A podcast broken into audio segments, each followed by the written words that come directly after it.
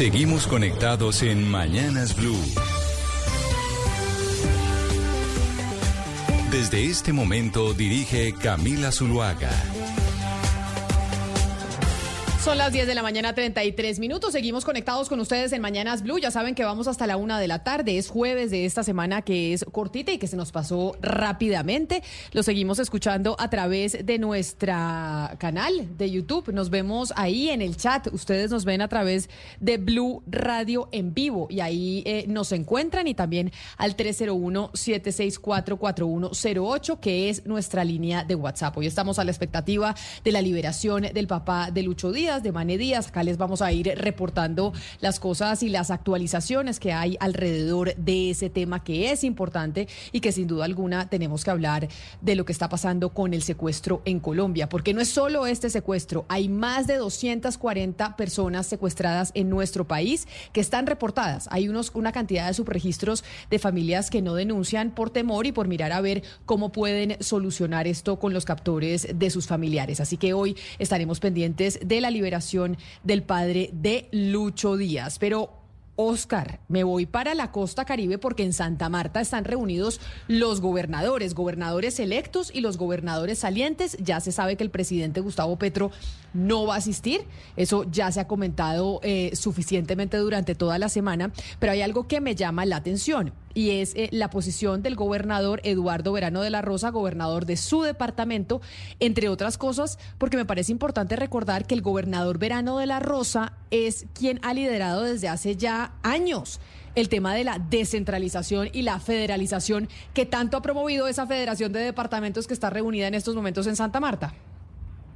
Mire, Camila, el doctor Verano de la Rosa, el gobernador electo del Departamento del Atlántico, efectivamente ha tenido como bandera durante su trayectoria política este tema de la, de la, de la autonomía regional, de la independencia regional de alguna manera, inclusive cuando fue constituyente, porque el doctor Eduardo Verano fue constituyente en el 91, en los artículos 304 y 305, creo que son los que se ocupan de la descentralización y la autonomía regional, él fue uno de los líderes de esos artículos.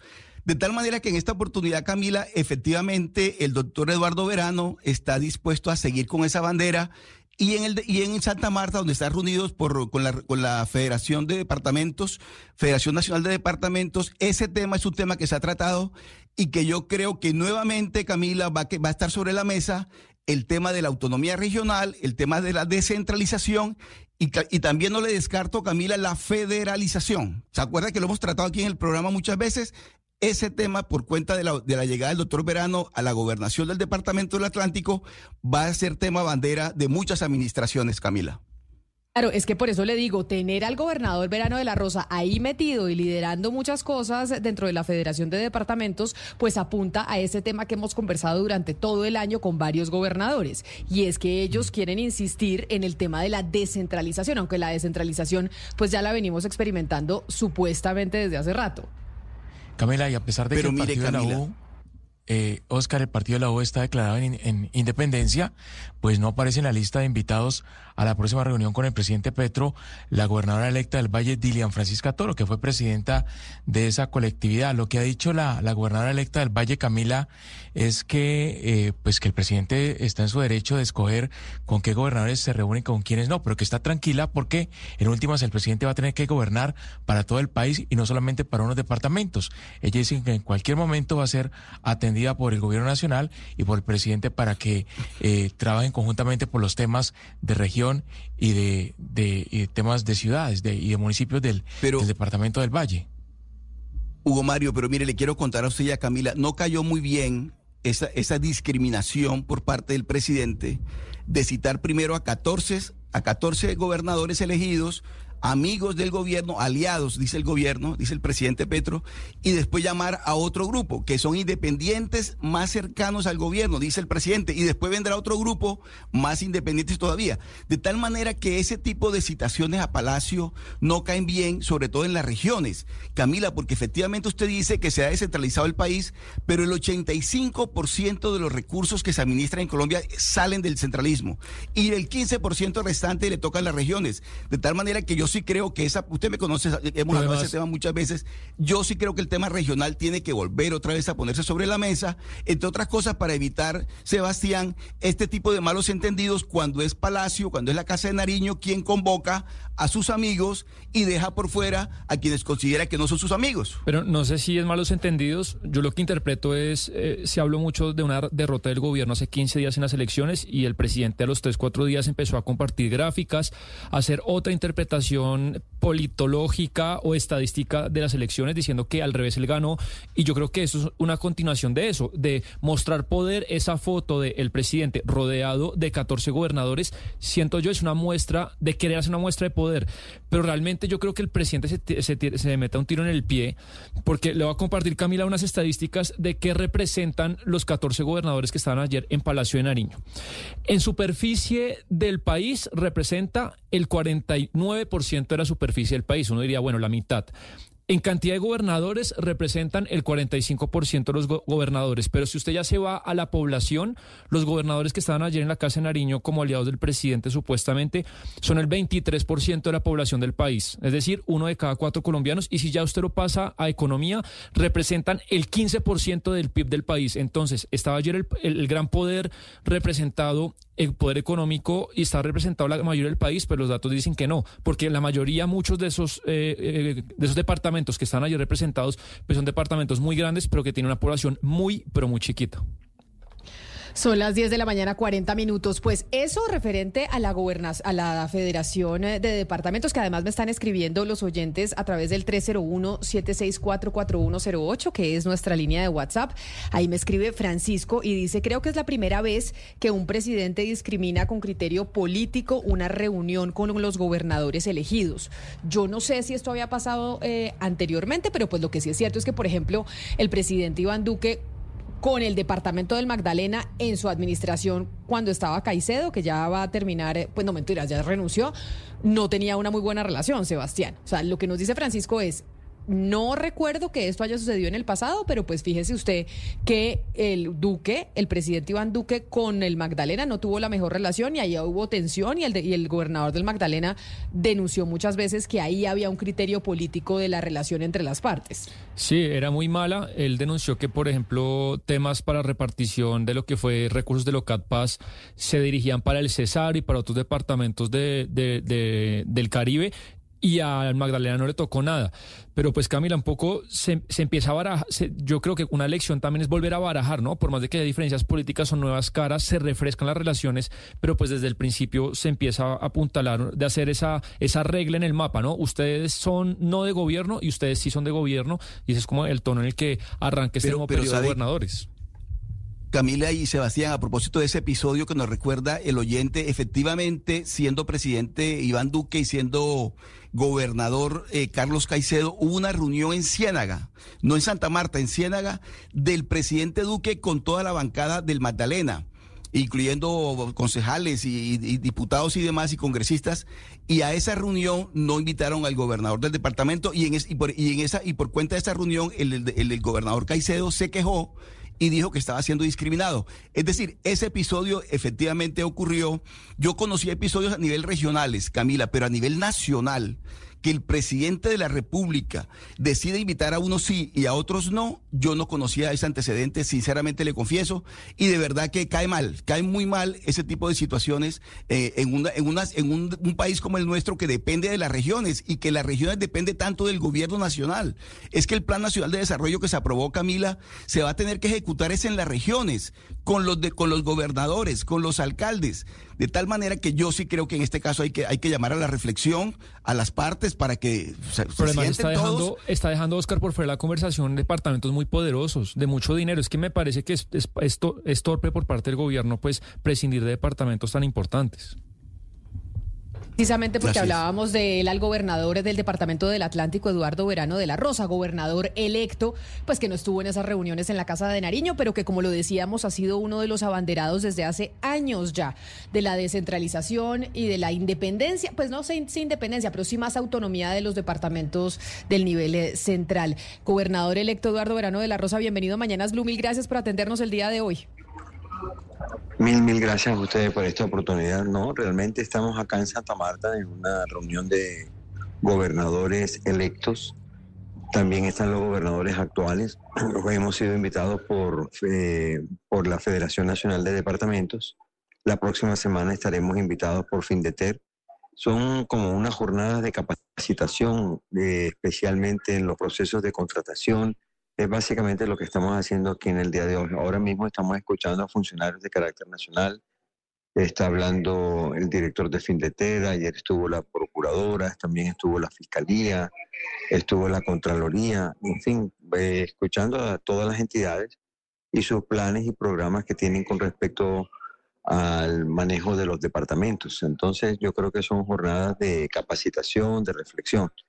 Gobernador, eh, eh, gobernador Verano, digamos que después de las elecciones del 29 de octubre, pues mucho se habla del mapa político del país, unos lo analizan de una forma, otros de otra, y el propio presidente Gustavo Petro lo ha analizado a su manera y así lo ha expuesto a través de su cuenta de Twitter, y hemos venido hablando en eh, los medios de comunicación durante toda esta semana de esa reunión en donde, en donde se invitó a algunos gobernadores y no a todos, se invitó a los gobernadores que el presidente considera están dentro de su mapa y que son afines al gobierno. usted que no está en ese mapa, quiero preguntarle cómo recibió pues esa, no sé si pues se podría decir discriminación o, no, o no haber recibido la invitación. Bueno, el presidente en su fuero tiene todo el, derecho a, convocar a las personas que considere para ir creando condiciones de trabajo. Eh, seguramente pues quiso tener un gesto político con la gente que lo acompañó en, en su proceso en la primera vuelta. Eh, y yo creo que no hay que darle más alcance que ese, y porque yo creo que de aquí en adelante ya no estamos en la etapa electoral, ya estamos en la etapa de gobierno. Y como etapa de gobierno, lo que hemos aquí comentado, hemos avanzado todos los gobernadores eh, que estamos acá en Santa Marta en este momento, eh, es que tenemos que luchar y buscar la unidad del país, porque lo que nos interesa es un trabajo de una manera mancomunada, ordenada, estructurada con el gobierno nacional. Los gobiernos eh, locales dependemos de, de la mejor manera del gobierno nacional, porque el 85, el 85%, oiganlo bien, no es menos que eso, 85% de los recursos estatales los maneja el gobierno nacional. O sea que mal podrían los gobernadores pretender andar solos en cualquier proceso que no tenga que ver una cercanía y una armonía y una eh, y una unidad de manejo con el gobierno nacional, que es el que maneja eh, todos los recursos del país. Nosotros no estamos de acuerdo, como ustedes lo dijeron, yo he venido pregonando desde hace muchos años la importancia y la necesidad de un esquema de carácter regional, de carácter eh, de mucho más sólido en los gobiernos locales, pero eso no es así. La realidad del país es que los gobiernos dependen del gobierno nacional para cualquier actividad, porque son los que manejan toda la estructura de, de gastos del gobierno, las inversiones. Aquí precisamente eso es lo que estamos ratificando y corroborando. Las entidades de carácter nacional son las que manejan y mandan el presupuesto del 85% del presupuesto del país. Entonces nosotros lo que tenemos que buscar es la mayor armonía con el gobierno nacional si queremos tener resultados al final de nuestros cuatro años. La noticia del momento en Blue Radio. A las 10 de la mañana, 47 minutos, les habíamos dicho que estábamos pendientes del proceso de liberación del papá del jugador de fútbol colombiano Luis Díaz, Lucho Díaz, el papá conocido como Mane Díaz, Ricardo Espina, ya finalmente se materializó la liberación eh, del papá del jugador de fútbol. Sí, hola Camila, buenos días. Sí, señora, ya está en poder de la Comisión Humanitaria integrada por Naciones Unidas y la Iglesia Católica. Monseñor Héctor Fabio Henao y el obispo de Riohacha, en compañía de Raúl Rosende, el segundo al mando de la ONU en Colombia, acaban de recibir en las estribaciones de la serranía del Perijá a don Luis Manuel Díaz, al papá de Lucho Díaz, eh, luego de un trayecto largo, difícil, eh, luego de tres intentos de aterrizaje, pudieron llegar al sitio exacto en el que se encontraba secuestrado hace 12 días el papá de Lucho Díaz y finalmente hace instantes, Camila, se ha oficializado que ha sido entregado a la comisión, ya está en libertad, esa es la gran noticia que podemos compartir con todos los amigos de Blue Radio, el papá de Luis Díaz. Minutos empieza el regreso del helicóptero. No tenemos muchos detalles, no sabemos cuál es su estado de salud, pero en principio regresan con eh, el papá de Luis Díaz a Valledupar, al aeropuerto de la capital del Cesar. Inicialmente allí sería sometido a exámenes médicos para saber cuál es su estado de salud y luego, dependiendo de ello, regresaría a Barrancas a encontrarse con su familia. La noticia, Camila, buena noticia es que finalmente el ELN, después de 12 días, larguísima espera, deja libertad al papá de Lucho Díaz. Esa es una buena noticia, Ricardo, pero como usted dice, no tenemos tantos datos por cuenta de que el acceso a la prensa es muy limitado y todo el proceso de liberación ha sido bastante hermético por decisión de las partes. Así es. Y además porque la zona es de muy difícil acceso, Camila.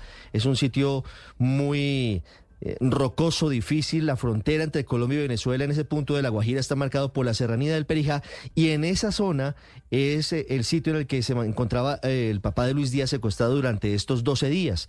Días que se habrían utilizado estas casi dos semanas por parte del ELN, no solamente para ganar tiempo, no solamente para ganar una triste exposición mediática en todo el mundo como los responsables del secuestro del papá de una de las figuras del fútbol colombiano, sino además porque informaciones de inteligencia señalan que el ELN habría aprovechado el repliegue de los militares para el movimiento de insumos y de otro tipo de elementos para la fabricación de cocaína en la serranía del Perijá. Recuerde que es una zona fronteriza y entre Colombia y Venezuela, aprovechando que no había presencia de fuerza pública por la posible liberación del papá de Luis Díaz, estaban en eso, aprovechando de manera, por supuesto, ilegal el ELN, el secuestro de Luis Díaz, para cometer otros delitos que son investigados por las autoridades. La buena noticia, Camila, en medio de todo esto que vendrá luego, vendrá el análisis de cuál debe ser el efecto de la mesa de negociaciones y demás, es que el papá de Luis Díaz ya se encuentra en libertad y en minutos estará llegando a la ciudad de Valledupar.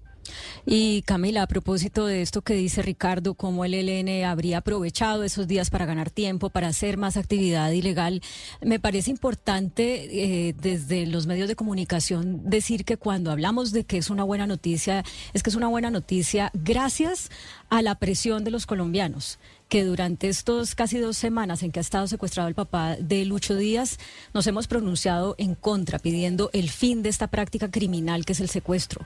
No es una buena noticia por lo que a lo mejor el ELN está pensando, que es que ya tuvieron la buena voluntad eh, de liberarlo, ya lograron la exposición mediática que querían, eh, ya entonces están dadas las condiciones o la voluntad de ellos para que continúe el proceso de paz. No, ellos aquí si querían ganar algo, pues el mensaje, por lo menos desde mi punto de vista, es que no han ganado nada, eh, han ratificado su eh, que, siempre están eh, interponiéndose a las posibilidades de paz, a las esperanzas de paz de los colombianos y que todo el manejo que le dieron al secuestro de papá del papá de Lucho Díaz, lo único que nos muestra es o que nos lleva a lo que nos lleva es a um, tener evidencias de que ellos realmente no quieren la paz y que para que se ganen ese ese puesto de negociadores de paz que conservan, digamos, al menos de manera eh, oficial con el gobierno nacional, van a tener que dar muchas muestras de voluntad de paz. No tenemos tenemos que agradecerle al ELN que haya liberado al papá de Lucho Díaz. Tenemos que agradecerle a la presión de los colombianos que esta guerrilla pues haya eh, cedido a entregarlo. Pero no es un agradecimiento para ellos, es una buena noticia gracias a que Colombia rechaza el secuestro. Claudia, este eh, secuestro que se había llevado a cabo en Barrancas el 28 de octubre, desde entonces eh, y ya unos días después el presidente Petro pues había, eh, digamos, endurecido desde Washington, había endurecido el discurso, pero aquí hay muchas preguntas que quedan todavía. No sabemos si se pagó o no se pagó dinero, qué tipo de trato le dieron al señor, al señor Luis Díaz, qué pasa con los demás secuestrados, porque hay otros secuestrados, qué fue tanto lo que se movió durante ese despliegue, pero lo que sí queda muy claro acá es que parece que el ELN, y no solamente en esta oportunidad, también con la Escuela General Santander, parece que le estuvieran haciendo campaña a la derecha más dura. Porque con esto que está haciendo el ELN, con este tipo de acciones, lo que hacen es endurecer el discurso, alborotar a toda la derecha más dura, y de hecho por eso tuvimos al, al fiscal Francisco Barbosa dando un discurso absolutamente político en el que propone un referendo para la paz total. Es decir, evocó el referendo de Santos de, de eh, los acuerdos de La Habana, ahora aprovechando toda la la, eh, la, coyuntura política para él mismo hacer política desde su cargo de fiscal y con todo esto que hace el ELN, pues lo único que hace es hacerle campaña, pavimentarle todo el camino a la derecha colombiana. Eh, terrible lo que está haciendo el ELN. Es, decir, es una alegría que haya, que haya liberado al papá de Lucho Díaz, es una alegría, por supuesto, que vuelva a su hogar con su familia, pero ¿dónde están los otros secuestrados? Y si el ELN, a ver, está del lado de quién está, está haciéndole campaña a quién, porque siempre que hay una intención de paz, es lo que, sea, lo que es poner en crisis cualquier tipo de, de intención de paz y ahora esta es la crisis más grave que ha tenido la paz total desde que empezó, que de hecho empezó con muchas crisis. Y por esa razón, en los organismos de verificación se había pues puesto sobre la mesa por parte de los negociadores delegados por el gobierno nacional si había aquí un tipo de incumplimiento del cese al fuego o no, Ricardo. Y por esa razón es importante, después de que se libera al, papá de Lucho Díaz, es cuál va a ser el pronunciamiento directa mesa de, directamente de esa mesa de negociación, cuáles, cuáles van a ser las consecuencias sobre el proceso que se viene adelantando con el Ejército de Liberación Nacional, porque todavía no ha habido respuesta sobre eso, ¿o sí? No, incluso eh, lo que usted dice es cierto, el mecanismo de monitoreo y verificación que es el encargado de decir si un grupo de la negociación comete o no incumplimientos a lo acordado, no ha dado su veredicto. Ese mecanismo está conformado por Naciones Unidas, por el ELN y por el gobierno, además de otros organismos internacionales. No ha dado el, resultado de, una evaluación que debería haber sido muy rápida, Camila. Es evidente que el ELN además lo reconoce en un comunicado. Entonces sí queda muy en entredicho si es efectivo, si es lo suficientemente rápido ese mecanismo para solucionar dificultades que se den en la negociación. Pero además es muy ruidoso el silencio del comisionado Danilo Rueda que es en teoría quien debe liderar toda la estrategia de política de paz del gobierno y no hemos tenido conocimiento de cuál va a ser el cambio de posición luego de lo que pasó con el papá de Luis Díaz. La diferencia en cifras, por ejemplo, de cuántos eh, hombres y mujeres colombianos tienen secuestrados el ELN también tiene que aclararse y el ELN tiene que proceder a liberarlos a todos. José Félix Laforía habla de 19, Oti Patiño, el jefe negociador del gobierno, habla de 30, de 30 secuestrados. Y el ELN tiene una interpretación libre, en mi opinión incorrecta, del acuerdo pactado del cese el fuego, porque allí se comprometen a respetar el derecho internacional humanitario. Eso los obliga a no secuestrar y ellos siguen incumpliendo el acuerdo. Eso es lo más complicado de lo que viene ahora porque no sabemos cuál vaya a ser la exigencia, si la habrá del gobierno para el ELN luego de este escenario, que debería cambiar para, para bien, debería cambiar en algo la negociación de paz. Esto no debería pasar inadvertido o como si simplemente no hubiera ocurrido nada. Claro, por eso es que estamos al tanto de qué es lo que dicen los negociadores del, por parte del gobierno con el ELN, porque claramente este episodio no puede pasar en vano. ¿Qué va a cambiar de la negociación? ¿Qué dicen los mecanismos eh, de monitoreo frente a si se violó o no se violó el cese al fuego? Y además, ¿a qué se va a comprometer el ELN si es que se va a comprometer en términos de esta práctica nefasta del secuestro? Acá estamos hablando del papá de Lucho Díaz, pero ¿habrá algún tipo de negociación? ¿Se ha hablado, Ricardo, de los otros secuestrados o no? Es lo que claramente pregunta el país frente a esta situación en medio de la negociación. Sí, ese, uno de los elementos fundamentales es ese. Eh, la situación ha sido bastante compleja y, no se ha planteado cuál es el futuro de la negociación. Por eso lo decimos, Camila, porque en cualquier otro caso, y no se trata de pedir que se rompan las negociaciones, pero sí a veces hay que hacer unas pausas eh, los equipos se retiran a deliberar y luego se sientan y dicen, hombre, aquí tiene que haber cambios y tiene que decirse claramente qué va a pasar con los demás secuestrados. El ELN tiene un discurso lamentablemente consistente con su opinión y es que ellos quieren seguir secuestrando y extorsionando para financiarse. Se habló alguna, en algún momento de la posibilidad de que hubiese un fondo multinacional para que se financiara la manutención de los guerrilleros del ELN mientras duraba la negociación para que ellos dejaran de secuestrar y extorsionar, pero esa idea al final se desechó y con esa justificación ellos siguen secuestrando y extorsionando. Y eso el país hoy ya no lo acepta, nunca lo ha aceptado y mucho menos en esta coyuntura, Camila. Por eso es fundamental lo que nos digan ahora los integrantes de esta, de esta comisión, como le decía, que recibió el papá de Lucho Díaz, Monseñor Héctor Fabio Henao, el obispo de Hacha, Loreto Ferre y Raúl Rosende por parte de Naciones Unidas. Con Mane Díaz ya están en minutos regresando hacia la ciudad de Valledupar con muchas más preguntas sobre lo que va a pasar ahora en el futuro de estas negociaciones. Sobre la discrepancia de las cifras en torno al número de colombianos que están secuestrados en estos momentos por parte del Ejército de Liberación Nacional, es decir, el ELN u otras organizaciones eh, criminales, Claudia, ¿qué sabemos? Es decir, ¿cuál es la lista según las consultas que hemos podido hacer del número de colombianos que hoy se reporta están secuestrados por un grupo al margen de la ley? Camila, lo que le puedo decir respecto a eso es que tuvimos acceso a la lista que está estudiando el Comité de Verificación de Cumplimiento del Cese el Fuego, que a partir de principios de agosto, que, fue cuando entró en vigencia ese cese al fuego eh, por al menos seis meses, ha reportado o ha recibido más bien el reporte de 20 casos de secuestro. Y no, no estamos hablando de 20 personas, porque hay varios de esos casos en los que hay varias personas secuestradas. Permítame leerle el primero, el 2 de agosto, en el litoral del San Juan, en Chocó, Vereda Palestina, el señor Alexis Chocho Chamapurro y el señor Heller Andrés Lizalda. Luego, el 10 de agosto, el señor Dumar Romero Mejía, en Puerto Jordán, en Tame, Arauca. Luego, el 15 de agosto, Andrea Camila Suárez Galván, en Convención Norte de Santander. Luego, el el, 26 eh, de agosto, Carlos Mario Hidrobo Agredo en Linares, Nariño. Luego, el 29 eh, de agosto, José Angarita en Albarracín en Saravena, Arauca. Eh, posteriormente, David Andrés Sepúlveda Ovallos, el primero de septiembre en Fortul, Arauca.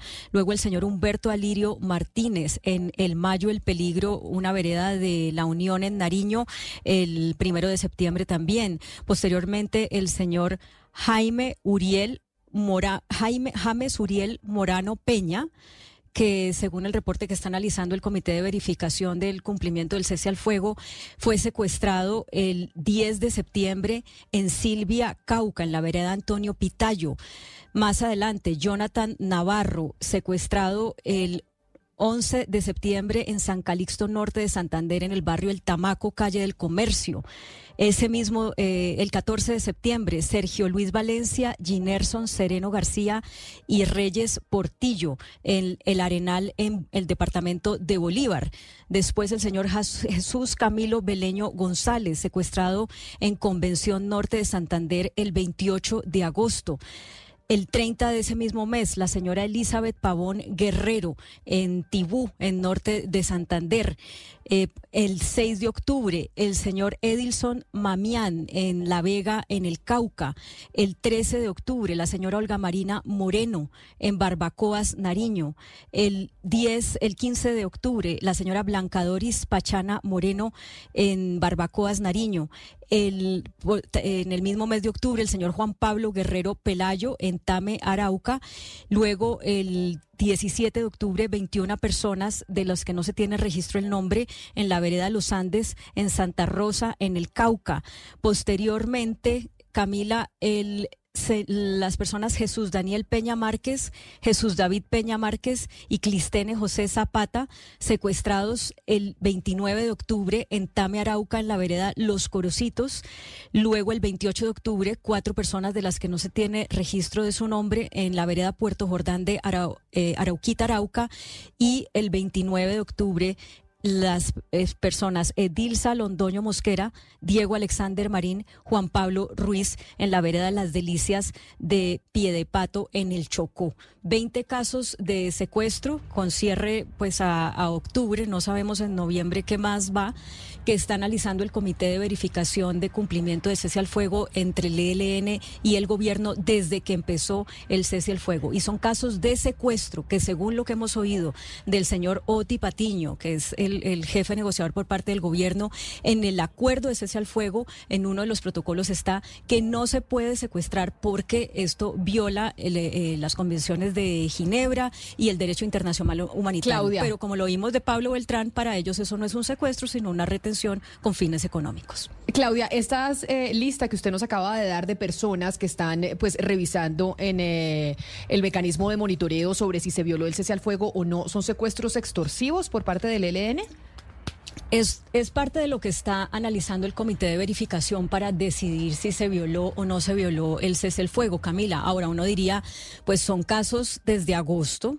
Hasta ahora no hemos oído el comité de verificación en el que, como sabemos, está Naciones Unidas, está eh, la Iglesia y hay otros actores de la sociedad civil. Hasta ahora no hemos oído que tomen alguna eh, decisión sobre eso, que nos digan si hubo o no hubo una violación o este es un secuestro de tipo extorsivo o político, etcétera. Uno se imagina imaginaría que extorsivo, pues porque al menos no recuerdo eh, que alguna de estas personas de la lista que leí tengan eh, algún protagonismo político, pero, pero también hay que reclamarle a ese comité, o sea, ¿cómo así que desde agosto estamos recibiendo casos y ya estamos en, en casi mediados de noviembre y no nos han dicho cuál es el resultado de los análisis que están haciendo?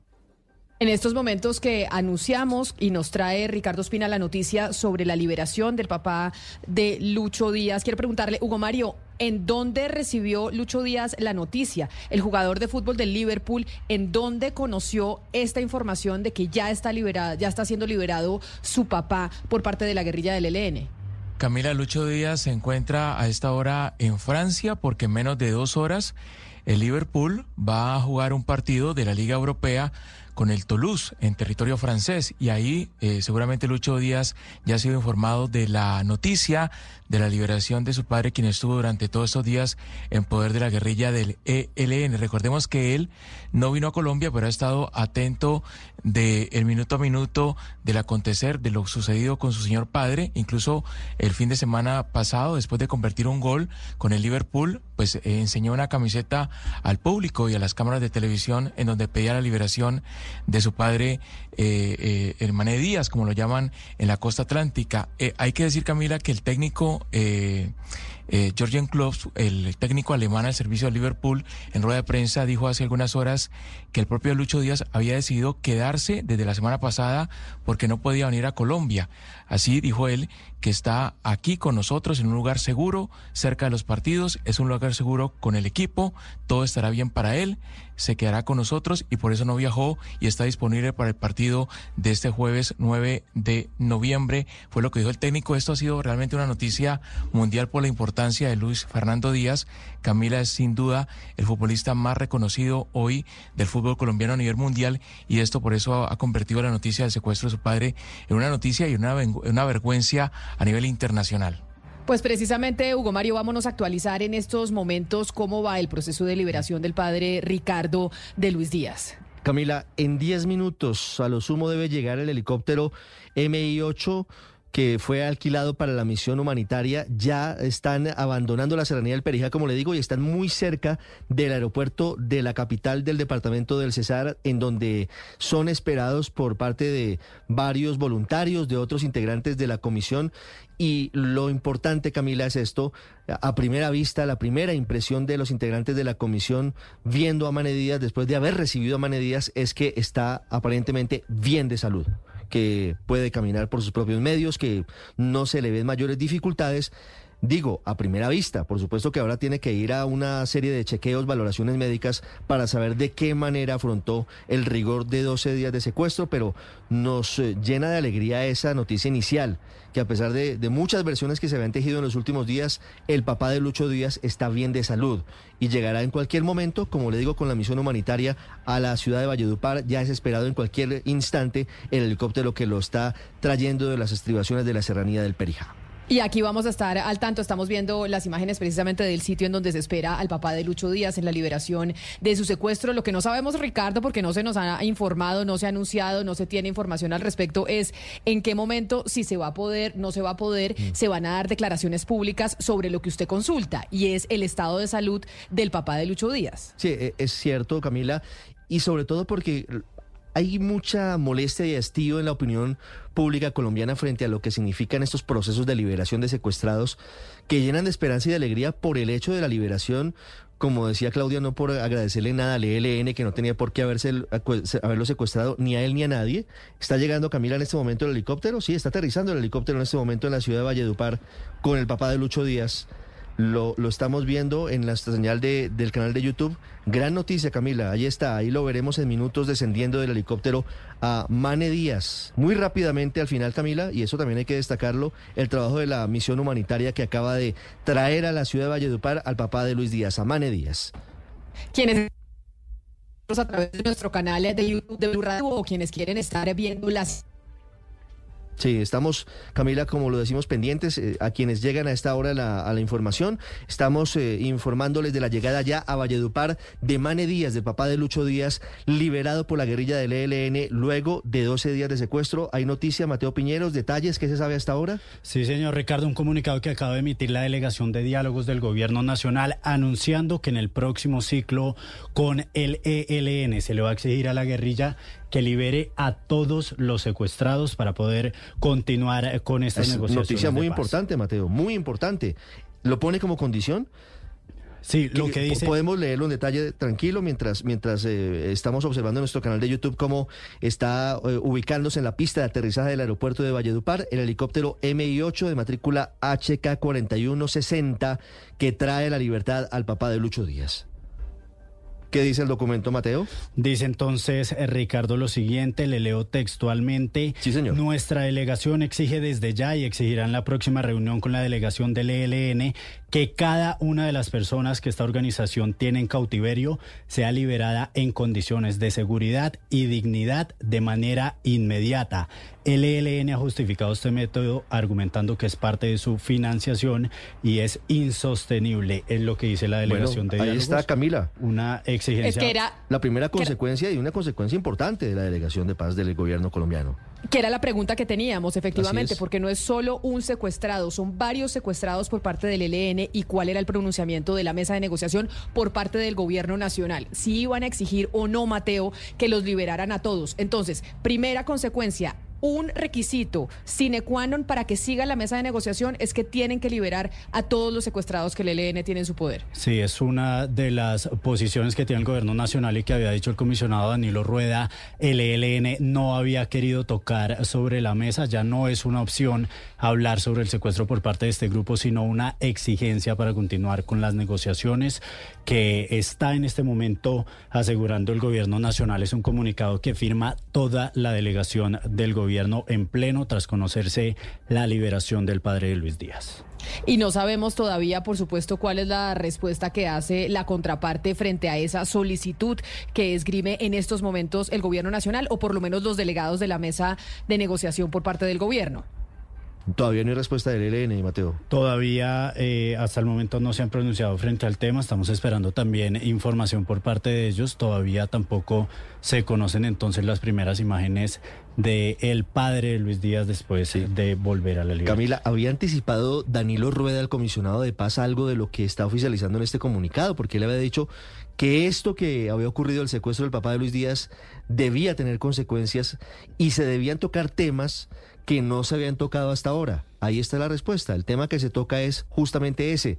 El ELN tiene que liberar a todos los secuestrados en su poder como condición para seguir adelante las negociaciones. Es decir, la les tira, la, pelota eh, dura, es un juego duro del gobierno, pero es un juego que era lo mínimo que se podía exigir.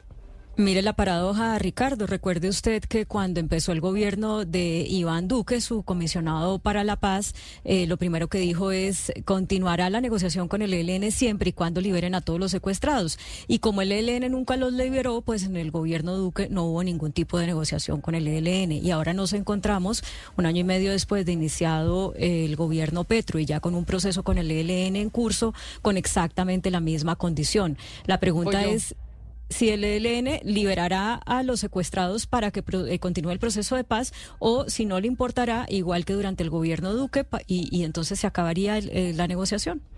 Pero por esa, por esa razón era, es que antes de que se diera este anuncio, Claudia, esa era una de las preguntas importantes a responder. ¿Cuál iba a ser la exigencia del gobierno nacional frente a la negociación?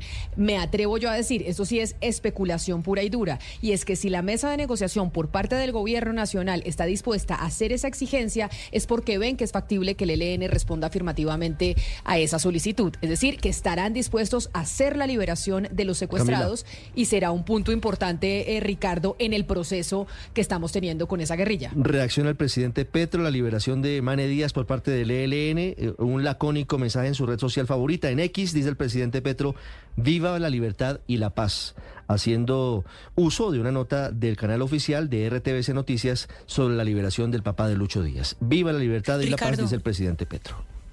Ricardo, lo cierto es que de acuerdo con la lista que nos acaba de dar eh, Claudia Palacio, de, acuerdo con toda la, lista de personas que eh, se cuentan cinco mujeres y 15 hombres, están concentrados, esos secuestros están concentrados básicamente en cuatro departamentos más el Chocó, están concentrados uno en Nariño, dos en Cauca, en norte de Santander, en Arauca y finalmente Chocó.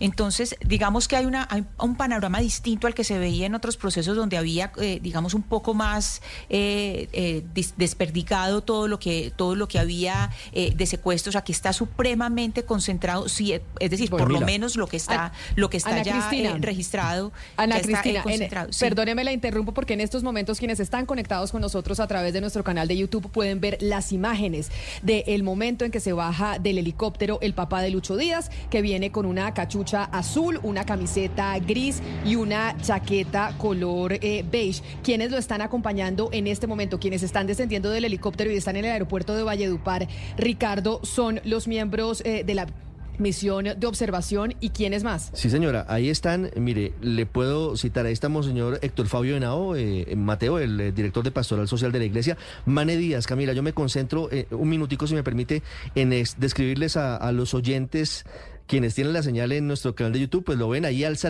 su, brazo derecho en señal de victoria. Mane Díaz, feliz, tranquilo, tiene un caminar un poco lento, tal vez un poco, eh, no sé si él eh, camine así naturalmente, eh, viene con una chaqueta de color café viene con una gorra, eh, viene con eh, una botella de suero en su mano derecha, avanza hacia las camionetas de Naciones Unidas que lo están esperando para llevarlo rumbo a una de las clínicas de la ciudad de Valledupar y le completó la misión. Sí, fundamentalmente son delegados de Naciones Unidas de la misión de verificación del proceso de paz, integrantes de la Policía Nacional y en la otra camioneta está la iglesia, Monseñor Héctor Fabio Nao y el obispo de Riohacha, que todavía está adelante de una de las camionetas, no se ha, no se ha subido a una de ellas, pero van todos rumbo a, esa necesaria valoración médica de Mane Díaz que se bajó caminando, gran noticia, y va a la evaluación médica después de 12 días, 12 días de secuestro, Camila.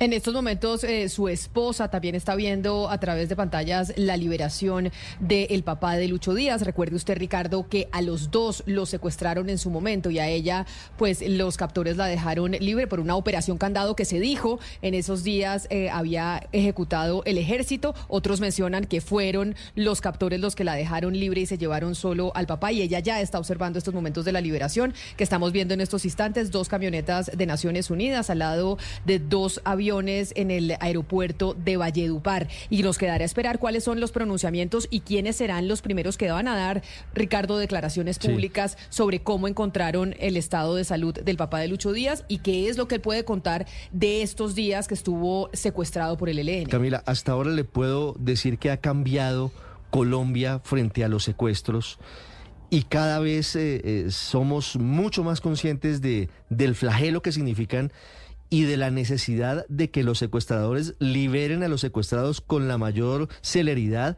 y sin espectáculos. En esta oportunidad, Camila, por ejemplo, noto diferencias frente a lo que fueron los eh, dolorosos espectáculos que montó varias veces las extintas FARC con las liberaciones en donde se difundía un video generalmente del eh, cabecilla del grupo guerrillero entregando al secuestrado, luego eh, imágenes de apoyo también de cómo el secuestrado era dejado en libertad y luego incluso también en la pista del aeropuerto se hacía algún tipo de pronunciamiento, en este caso mucho más sobrio todo, Camila, llega, aterriza Mane Díaz, se sube a las camionetas y se van como debe ser. No, no, hay, no hay que hacer de esto nada distinto a una celebración de una gran noticia que no debería haber ocurrido porque a Mane Díaz no tendrían por qué haberlo secuestrado. Al final, esa parece ser una enseñanza que estamos adquiriendo los colombianos después de larguísimos procesos y dolorosos procesos en nuestra historia. Y sobre esa enseñanza, además, es resaltar que no hay nadie de la delegación, no hay nadie de la mesa de negociación en este proceso que en otras oportunidades hubiera podido llegar a ser así.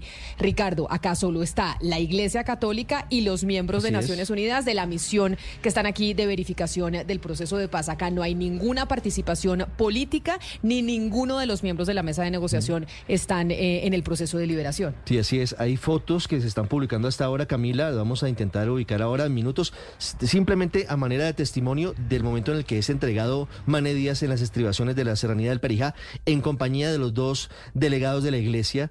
Eh, Monseñor Héctor Fabio Henao y el obispo de Riohacha. Ahí estamos viendo la foto. Ahí está Mane Díaz, ahí, lo vemos, eh, después de su liberación.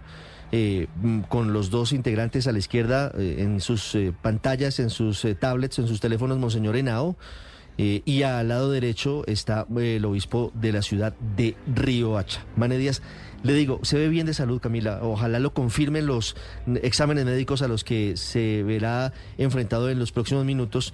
Y después de esto, eh, que retome su vida, que, que no se afecte por cuenta de estos 12 días de, de Odisea y que todo permanezca bueno y que el ELN libere a los demás secuestrados, que acceda a la petición, a la exigencia del gobierno y que la mesa se reanude una vez se produzca esa liberación de todos los secuestrados. Y tenemos también la imagen del momento en donde se da la liberación y los miembros de la misión están atendiendo médicamente al padre de Lucho Díaz, en donde le están tomando la atención. Si me ayudan nuestros compañeros de nuestro canal de YouTube, ahí quienes están conectados con nosotros viendo esta transmisión, pueden ver el momento en que el padre de Lucho Díaz está sentado mientras le hacen eh, pues los exámenes que se pueden hacer ahí rápidamente, que es precisamente tomar la tensión, la temperatura y demás. Pero Ricardo, usted decía que Mane Díaz, el papá de Lucho Díaz, siga su vida y que esto pues sea poco más que una anécdota, pero lo que sí no podemos hacer es olvidar nosotros los el resto de secuestrados que tiene el ELN y esperar eh, Mateo la respuesta de esa guerrilla frente al requerimiento y a la solicitud y condición que puso el gobierno nacional para seguir sentado a la mesa y es la liberación de absolutamente todos, Hugo Mario. Sí, Camila, hay también un mensaje de la conferencia episcopal de la Iglesia Católica Colombiana en su cuenta en X. Dice, damos gracias a Dios por la liberación del señor Luis Díaz. Con él ya se encuentran Monseñor Francisco Ceballos, obispo de Hacha, y Monseñor Héctor Henao, delegado para las relaciones de Iglesia y Estado, quienes conformaron la comisión humanitaria encargada de facilitar la liberación de este ciudadano. Es el mensaje que envía la Iglesia Católica a través de la conferencia episcopal Camila. El rol de la Iglesia Católica, Ricardo, fundamental siempre en todos los procesos con el ELN, el rol que juega la Iglesia en todas esas negociaciones con esa guerrilla en particular es muy, muy importante y muy significativa también por el tema histórico que hay alrededor de las partes y por eso los vemos como un actor protagónico en la liberación del padre de Lucho Díaz. Sí, fue, es mucho más protagónica la Iglesia Católica, usted tiene razón Camila, con el ELN que lo que fue con las FARC por el origen mismo de esos grupos guerrilleros. Las FARC tienen un origen distinto, un origen eh, de una parte campesino, pero de otra parte vinculado con eh, el Partido Comunista y con eh, unos grupos que no tenían mucha vinculación con la Iglesia Católica. El ELN tiene un origen mucho más cercano a la Iglesia. Recuerde usted el caso del padre Camilo Torres Restrepo que eh, eh, se fue a la guerrilla, eh, estando en Bogotá y siendo de la sociedad bogotana, se va a la guerrilla y muere en el primer combate en Patio Cemento en los 60, pero luego viene un grupo de, de sacerdotes en la época de la teología de la liberación que fortalecen lo que significa esa estructura vinculada con algún sector de la iglesia por parte del ELN. Recuerdo, por ejemplo, al cura Manuel Pérez Rodríguez, recuerdo, por ejemplo, a Domingo Laín Sáez, ellos dos españoles, y a otros sacerdotes que tuvieron vínculos con el ELN. Por eso, en este caso, la iglesia sí abre una puerta y la iglesia es garantía para ellos en este operativo de liberación de Mane Díaz que por fortuna ya se llevó a cabo. Bueno, vamos a hacer una pausa y ya regresamos y vamos a continuar informándoles minuto a minuto de lo que pasa precisamente con la liberación del padre de Lucho Díaz y Mateo. Por supuesto, estamos pendientes de si hay respuesta o no va a haber respuesta a esa solicitud que firman los miembros de la mesa de negociación por parte del gobierno colombiano de que el LR sigue sentado a la mesa si se liberan a todos los secuestrados. No tenemos todavía más información que se haya dicho por, eh, de las partes frente a esa solicitud. Va a ser igualmente, Camila, un tema bastante difícil para manejar en la mesa teniendo en cuenta pues que el ELN en varias ocasiones ha dicho que mientras no haya una financiación internacional, pues los casos de secuestro, ellos dicen por financiación, que son en verdad extorsivos, pues se seguirán presentando. Toca ver si tras estos hechos pues llegan con una posición diferente a la mesa de diálogos porque ya es una exigencia directa que hace la delegación del gobierno. Tenemos que hacer una pausa a las 11 de la mañana, 21 minutos. Les informamos de nuevo, acaba de ser liberado el padre de Lucho Díaz. Ya está en estos momentos en atención de exámenes médicos y la mesa de negociación, los nombrados por parte del gobierno nacional, le ha exigido al ELN que para seguir en la mesa de diálogo se tiene que liberar al resto de secuestrados que tienen en su poder. Hacemos una pausa y regresamos.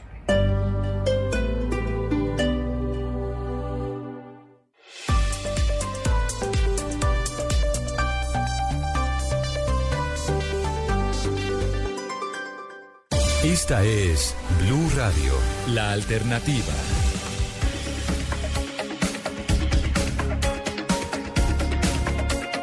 11 de la mañana, 23 minutos. Aquí seguimos conectados con ustedes en estos momentos que se da y se produce la liberación del eh, papá de Luis Díaz. Recibimos varios mensajes de ustedes que están conectados a través de nuestro canal de YouTube de Blue Radio en vivo y por supuesto también a través de nuestra línea de WhatsApp 301 7644108 y recibo un mensaje, Claudia, y es lo siguiente, y es entendible el debate y la sensibilidad por el hecho y el crimen que significa lo que ha hecho el ELN, pero todo esto demuestra las complejidades de los procesos de paz. Y más de este con un grupo como esa guerrilla que es supremamente dogmático. Todo esto, pues deberán seguro tratarlo ustedes en la mesa de, de Blue Radio, pero así como hay exigencias de un lado, es decir, así como hay exigencias por parte del gobierno nacional. También hay exigencias por parte del ELN, que como decía Mateo, es el tema de la financiación. Ellos dicen, perfectamente, dejamos de secuestrar, pero ¿y entonces cómo financiamos nosotros a nuestras tropas? No, pues es que nada en un proceso de paz es fácil, Camila. Eh, aquí lo hemos dicho muchas veces. Eh, Colombia siempre está en la encrucijada de cuánto ceder ante los violentos para poder avanzar en una paz negociada, porque no hay otra manera de alcanzar eh, la paz. Uno puede decir, o uno no, pues yo no pienso eso, pero mucha gente dice, pues a punta de plomo y acaben con todos los alzados en armas al margen de la ley. Eso lo ha intentado Colombia por años y por décadas y no lo ha logrado. Entonces, pues no queda de otra que la negociación y ahí vienen todos los debates de tipo ético, político, eh, relacionados con hasta qué punto puede ceder el gobierno. Por eso, y este gobierno y gobiernos anteriores cuando hablan eh, de entonces eh, pagarles a, los violentos para que se desmovilicen, darles, digamos, unos mecanismos de sustento, entendiendo que el secuestro para, en la mayoría de los casos, son secuestros justamente para, para obtener dinero, para mantener mantener una tropa, que son cosas que no son baratas, eh, mantener una tropa en el monte o en donde sea, eh, pues es parte de lo que la sociedad colombiana tiene que entender que hace parte de las negociaciones y que, y que, y que en un proceso de paz es imposible estar 100% de acuerdo con cada uno de los puntos y hay que ver es el bien superior, los resultados, la efectividad que eso tenga en aras del propósito eh, que es el principal, que es eh, lograr la paz. Entonces aquí no estamos diciendo eh, qué rico que ahorita ponen estas condiciones y, punto, como una mirada muy plana, ¿no? Es, es, es muy probable que con esta condición, si el ELN no libera a todos los secuestrados, como lo queremos, pues el proceso de paz se acabe. ¿Y qué pasa? Pues que seguimos eh, con una guerrilla que se ha empoderado en los últimos años, que tiene una capacidad de hacer daño eh, y, sin, y sin opciones de, de, de, poder hacer algo más que combatirla. Eso no va a acabar el problema, no es un motivo de celebración, pero pues sí es lo que está reclamando la sociedad, que no se negocie en medio del secuestro. No hay que olvidar una cosa importante, es que acá estamos en medio de una negociación y hay una exigencia por parte de los negociadores del gobierno nacional que el ELN libere a todos los secuestrados. Esa es una exigencia para seguir en la mesa. Sin embargo, recordemos que en ese mecanismo de verificación, en donde están sentados también los miembros del ELN, tienen una voz muy fuerte, Claudia. No solo hay miembros eh, del gobierno nacional, también hay miembros eh, de esa guerrilla y obviamente su voz pesa de la misma manera. Entonces ahí por eso es que toca esperar a ver cuál es el pronunciamiento que hagan, no solo de este secuestro del papá de Lucho Díaz, sino de la lista que usted nos, nos, leyó, pues que en estos momentos están eh, tratando de monitorear. Y, hay que tener en cuenta, Camila, es una lista que solamente corresponde a las personas que se cree que han sido secuestradas por el ELN desde el momento en que empezó el cese, el fuego bilateral.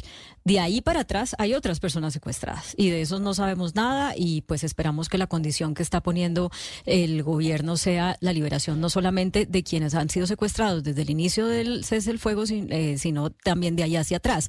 mire una cosa, eh, ayer nada más la misión de la OEA, la MAP OEA, que acompaña este proceso de paz y, y el proceso con las FARC o el acuerdo con las FARC, entregó su informe número 35, lo hizo desde Washington.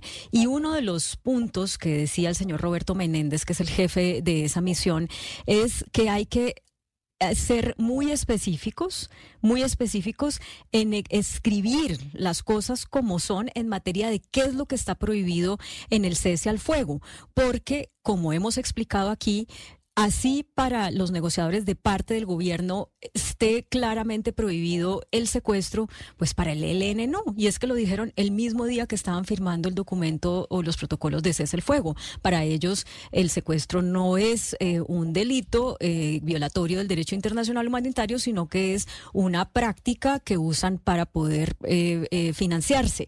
Entonces, Roberto Menéndez dice, Así, y abro comillas, Camila, las afectaciones a la población civil hacen que sea impostergable su tratamiento en los diálogos que se impulsan.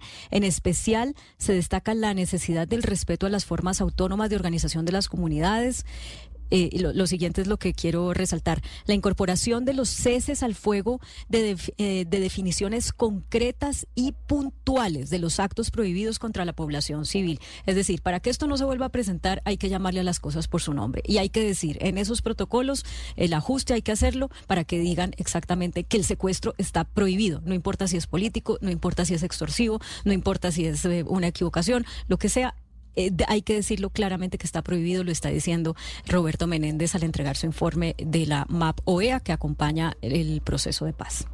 Y, es importante que le quede claro a la guerrilla del ELN eso, Claudia, lo que usted manifiesta, la posición del gobierno frente al tema del secuestro y, y, la condición que se pone para que avance este proceso de diálogo con ese grupo insurgente. Y es que el ELN históricamente ha utilizado el secuestro de civiles como herramienta de financiación, lo hizo incluso a través de secuestros masivos, algunos muy recordados en el país como el secuestro de un avión Fokker de Avianca en pleno vuelo cerca de Bucaramanga, eh, el secuestro de los eh, feligreses de la iglesia La María, ubicada en el sur de Cali, y también el secuestro de otros civiles que fueron sacados de restaurantes en el kilómetro 18 de la vía Cali-Buenaventura. Secuestros masivos protagonizados por el LN, eh, secuestros que obviamente representaron el pago de una extorsión por parte de las víctimas en su momento y que ahora el gobierno tiene que dejar claro a esta guerrilla lo que implica un diálogo de paz en medio de las circunstancias que vive el país y qué va a pasar con el tema del secuestro. Pero es que además, si, bien es cierto que, que el, tema de las negociaciones es difícil, se dice en todas partes, casi que es un lugar común, pero es cierto, pero también es cierto que se le está acabando el tiempo al ELN y este es un gobierno que, como le ha dicho Camila, yo adhiero, eh, quizá el más cómodo para que esta guerrilla pues se desmovilice. Entonces ya, pues tic-tac, el reloj va corriendo, ya va año y, eh, casi año y medio de gobierno y en año y medio de gobierno ni siquiera están los acuerdos acuerdos para hacer el acuerdo. Entonces uno se pregunta, bueno, a esta gente, ¿cuánto tiempo más va a esperar? Porque el tiempo pasa, un acuerdo de paz para firmarlo en serio y movilizarse toma mucho y es probable, pues vamos a ver, pero por ahora la carrera para el 26 para el gobierno va a estar muy cuesta arriba. Entonces, si esta gente pues no se, no se moviliza, pues el, el tiempo le va corriendo, la verdad. Sebastián, habíamos dicho aquí en esta mesa de Blue Radio que no podemos pensar con la lógica nuestra como está pensando Sí, con, con la lógica diferente, Claudia, porque sabes que hablábamos, pues el ELN siempre piensa diferente a lo que a lo que piensa el ciudadano del común. Sí, hemos sido enfáticos en eso, Sebastián, porque desde luego es que pensémoslo de esta manera. Esta es una guerrilla eh, de más de 60 años que ha vivido en el monte, que tiene una mirada de lo que es la realidad muy distinta a la que podemos tener nosotros en los centros urbanos eh, y además desde el privilegio que da tener el poder de hablar en un medio de comunicación y demás, y la que tienen los ciudadanos del común que cada día trabajan para salir adelante a pesar de todas las dificultades. Ellos, ellos tienen una visión que está, digamos, enclavada en las mismas montañas en donde han estado en las mismas condiciones eh, socioeconómicas por las que pelean y entonces ven el mundo de una manera muy, muy distinta, pero pues precisamente yo creo que este, esto que ha sucedido con todo el rechazo por la, el secuestro del papá de Lucho Díaz, pues les puede permitir a ellos ponerse en los zapatos de la mayoría de la sociedad y entender que esta práctica tiene que terminar. Pues vamos a hacer un recorrido por el mundo, por la prensa internacional, porque hemos dicho que por cuenta de ser quien es, a quien acaba de liberar el Ejército de Liberación Nacional, que es el papá de Lucho Díaz, un jugador de fútbol del Liverpool, de la Premier League, esta fue una noticia que le dio la vuelta al mundo. Y por supuesto nos imaginamos, Lucas, que esto también está siendo registrado por la prensa internacional en estos momentos. ¿Cómo están registrando en los medios internacionales la liberación del padre de Lucho Díaz? Sí, señora Camila, es titular en los grandes medios de comunicación a nivel mundial, en particular, por supuesto, la BBC de Inglaterra, que titula lo siguiente, Camila, y dice, el padre del futbolista colombiano del Liverpool, Luis Díaz, ha sido liberado por la guerrilla de izquierda que lo secuestró hace 13 días, según informan fuentes policiales y medios locales. Luis Manuel Díaz fue entregado a funcionarios de las Naciones Unidas y de la Iglesia Católica por miembros del Ejército de Liberación Nacional. CNN también lo tiene abriendo su página web. Dice lo siguiente, el padre de Luis Díaz fue liberado por el grupo guerrillero colombiano. El padre de la estrella de fútbol del Liverpool fue secuestrado por un grupo guerrillero colombiano el mes pasado. Fue liberado este jueves y entregado a representantes de las Naciones Unidas y la Iglesia Católica en Valledupar, Colombia, según la conferencia episcopal. También el país de España, Camila, titula El ELN libera al padre del futbolista Luis Díaz tras 12 días de secuestro. Este rapto ha tensado al máximo las negociaciones de paz entre el gobierno y la guerrilla. Y como hemos hablado aquí todo este tiempo, por supuesto, el mundo del fútbol también pues ha visto este secuestro muy de cerca. Fabricio Romano, que es tal vez el periodista más mediático, más acertado, también lo comparte, ya tiene más de le confirmo, 5.000 retweets la noticia que está compartiendo y dice lo siguiente, Luis Manuel Díaz, padre de Lucho, ha sido liberado hoy tras pasar los últimos días secuestrado en Colombia. Maravillosa noticia para Luis Díaz, su padre y su madre finalmente están libres y a salvo. El fútbol, el mundo del fútbol, el más eh, seguido por el planeta, pues obviamente es un eh, gran amplificador de esta situación que está viviendo Colombia con el secuestro de la negociación con el ELN. Porque justamente el Liverpool tiene un partido en eh, las próximas horas, va a jugar en la Europa League frente al Toulouse de Francia y se confirma que Luis Díaz va a ser titular en este partido por la UEFA Europa League. Y ahí probablemente pues también habrá noticia porque las cámaras y los ojos del mundo estarán puestos en Lucho Díaz y cuál va a ser su reacción frente a la liberación de su padre hoy por parte del ELN. Pero como este no es el único secuestrado que tiene esa guerrilla y este es un flagelo que seguimos viviendo en Colombia, lamentablemente nos acompaña hasta ahora en la línea María Victoria Llorente. Ella es la directora de la Fundación Ideas para la Paz. Doctora Llorente, bienvenida. Mil gracias por estar con nosotros hoy aquí en Mañanas Blue. Camila, eh, buenos días, buenos días a toda la audiencia y gracias por invitarme a su programa. Hemos venido reportando desde hace días por cuenta de lo que sucedió con el papá de Lucho Díaz sobre nuevamente la recurrencia de este tipo de delito y es el secuestro en Colombia. Ustedes desde la Fundación Ideas para la Paz tienen cifras claras de cuántos secuestrados tenemos hoy en el país. Eh, mira, en el último reporte que nosotros eh, hemos seguido, eh, la última cifra que teníamos era una cifra realmente inédita en las últimas, eh, en la última década en el país de 241 eh, secuestros extorsivos según las cifras, según las cifras oficiales, un crecimiento en los últimos años exponencial del, secuestro, casi pues, más del doble. entonces, pues realmente es una situación muy preocupante, volviendo a, a este terrible delito que tantas que ha ocasionado tanto dolor a tantas familias en Colombia. Directora Llorente, el Ministerio de Defensa eh, reportaba que son 183 secuestros los que se han reportado entre enero y septiembre de este año.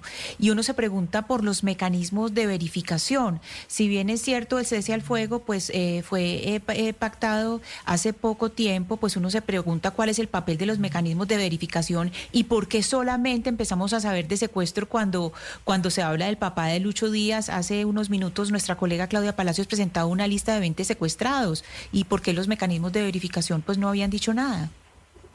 Pues mira, esa es una muy buena pregunta que nosotros también nos hacemos, eh, porque en realidad nosotros vemos que el mecanismo de verificación no está completamente operando eh, o, se o, está operando y no se manifiesta públicamente, eh, pero digamos la información que tenemos desde afuera es muy precaria y es la que logramos eh, conseguir a través de distintas organizaciones, eh, pues obviamente nosotros, pero también Indepaz, también eh, el CERAC, otras organizaciones que hacen seguimiento de este tipo de este tipo de acciones, pero por supuesto nosotros no tenemos ninguna capacidad de verificación. Para eso está la, están los mecanismos de verificación que a nuestro entender no están completamente operativos, sobre todo en la parte más importante, que es en la parte territorial.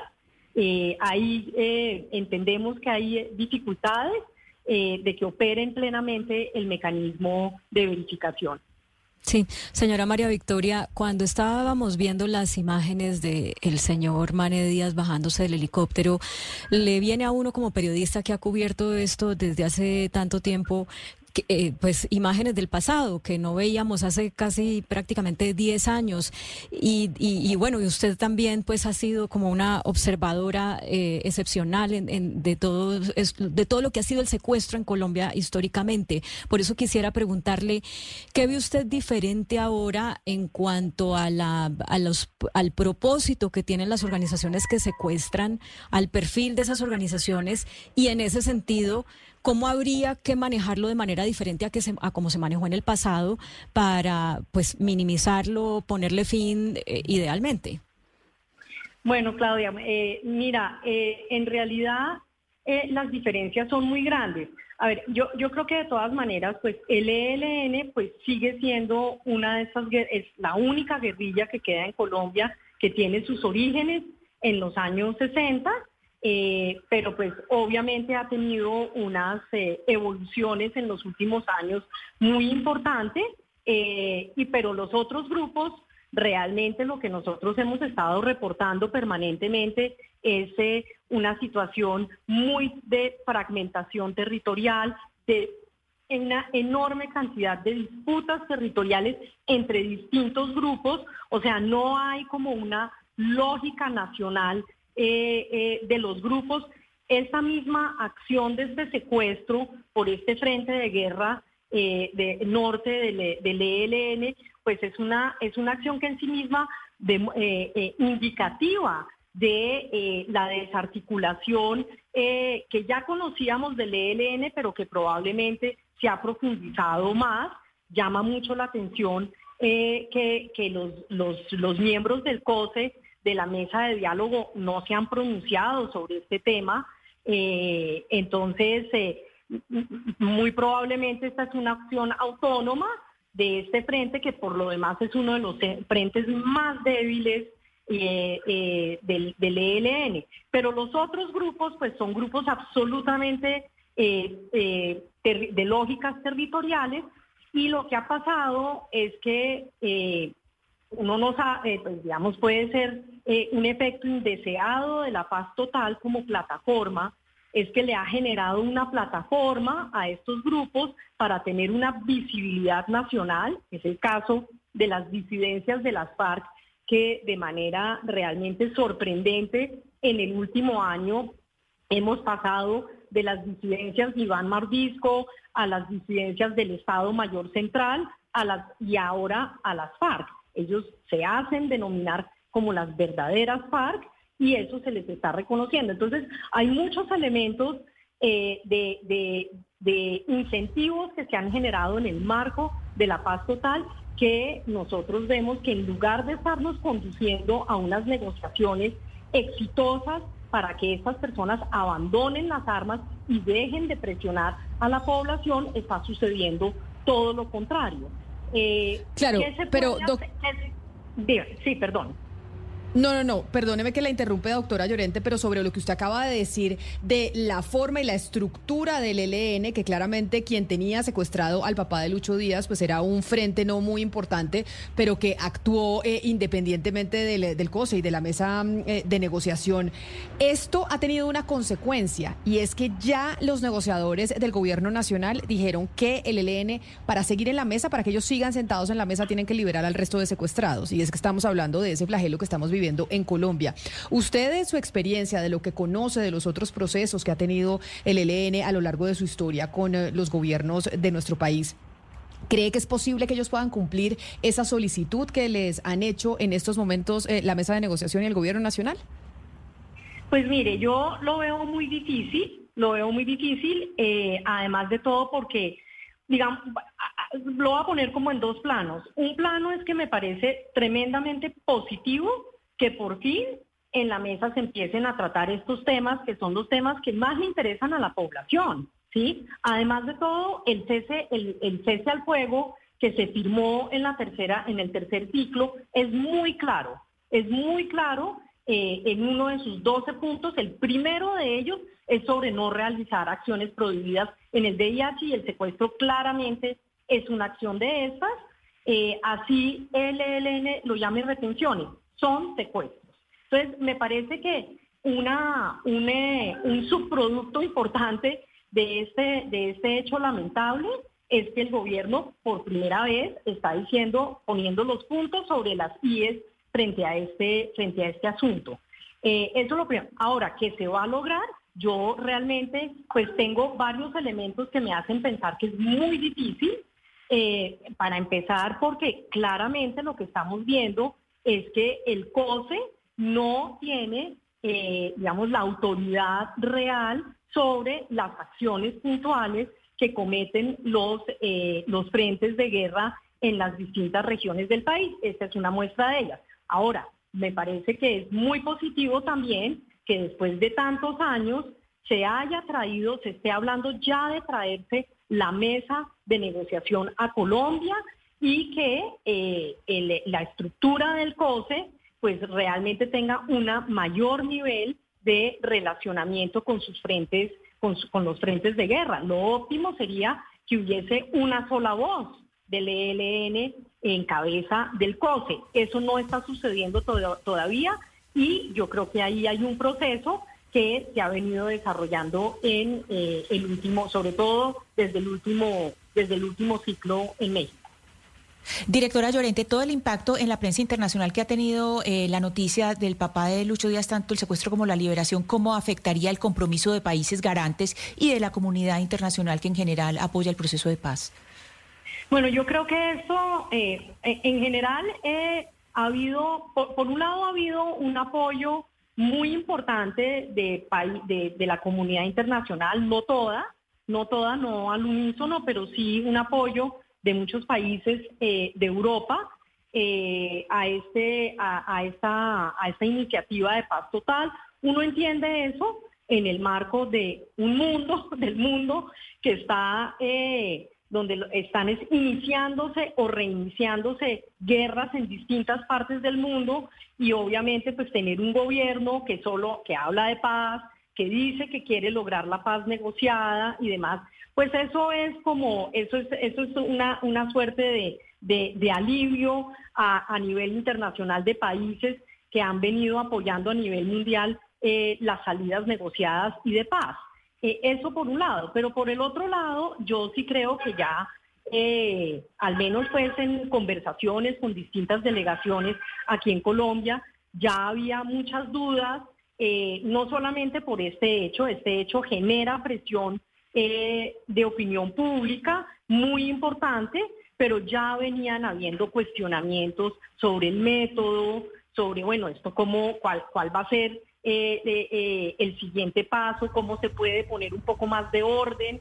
y sobre una sobre una propósito que si bien es loable el propósito de la paz total, pero en la parte operacional realmente eh, se está haciendo una cosa eh, que es muy difícil de, realizar y es tener, por lo menos como tiene hoy en día el gobierno, abiertas ocho negociaciones eh, en cabeza del comisionado de paz, con distintas delegaciones, pero pues todo esto coordinado desde la oficina de la, del comisionado de paz.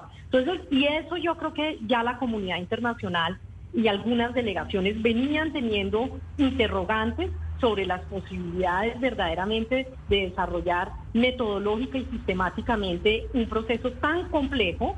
Eso por un lado y por otro lado, mucha eh, preocupación acerca de eh, la implementación del acuerdo de paz del 2016, que es eh, de hecho un acuerdo de paz validado internacionalmente, es un instrumento internacional, el acuerdo de paz del 2016, y realmente los avances que se han visto en este gobierno, que ha, sido muy vocal en que lo va a implementar, han sido muy precarios y por el contrario, algunos aspectos, eh, las negociaciones que se han avanzado dentro de la paz total han ido en detrimento de eh, los avances de algunos aspectos fundamentales de ese acuerdo de paz, sobre todo en términos de transformación de las zonas más afectadas por el conflicto.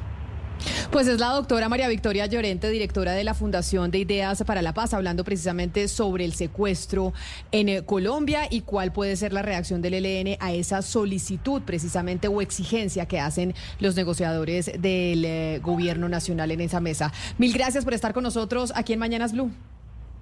Muchas gracias por la invitación.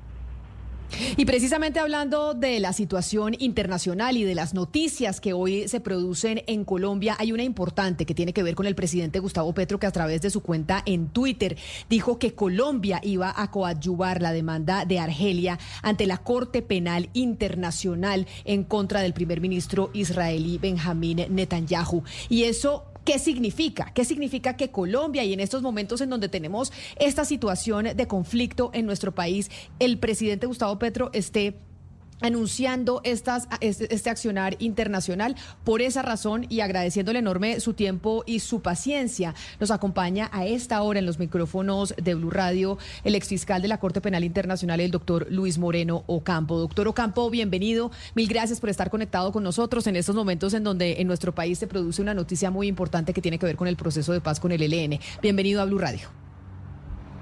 mi paciencia es baja, ¿eh? Ya lo sé y me lo puedo y, me lo puedo imaginar. Doctor Ocampo, en medio... Yo estoy, en París, estamos discutiendo acá el tema del conflicto en Armenia y también estoy metido en el tema de Israel-Palestina. Así que háganme las preguntas rápido, a ver si hacemos rápido esta, esta, yo la quiero ayudar a entender lo que está pasando y a conectarlo con Colombia. Perfecto. Entonces ayúdeme a entender lo que significa el hecho de que el presidente de Colombia, Gustavo Petro, a través de la red social X, haya dicho que Colombia va a coadyuvar esa demanda ante la Corte Penal Internacional por crímenes de lesa humanidad a Benjamín Netanyahu, el primer ministro israelí, por lo que está sucediendo en la franja de Gaza. Bueno, a, mí me parece bien, en realidad.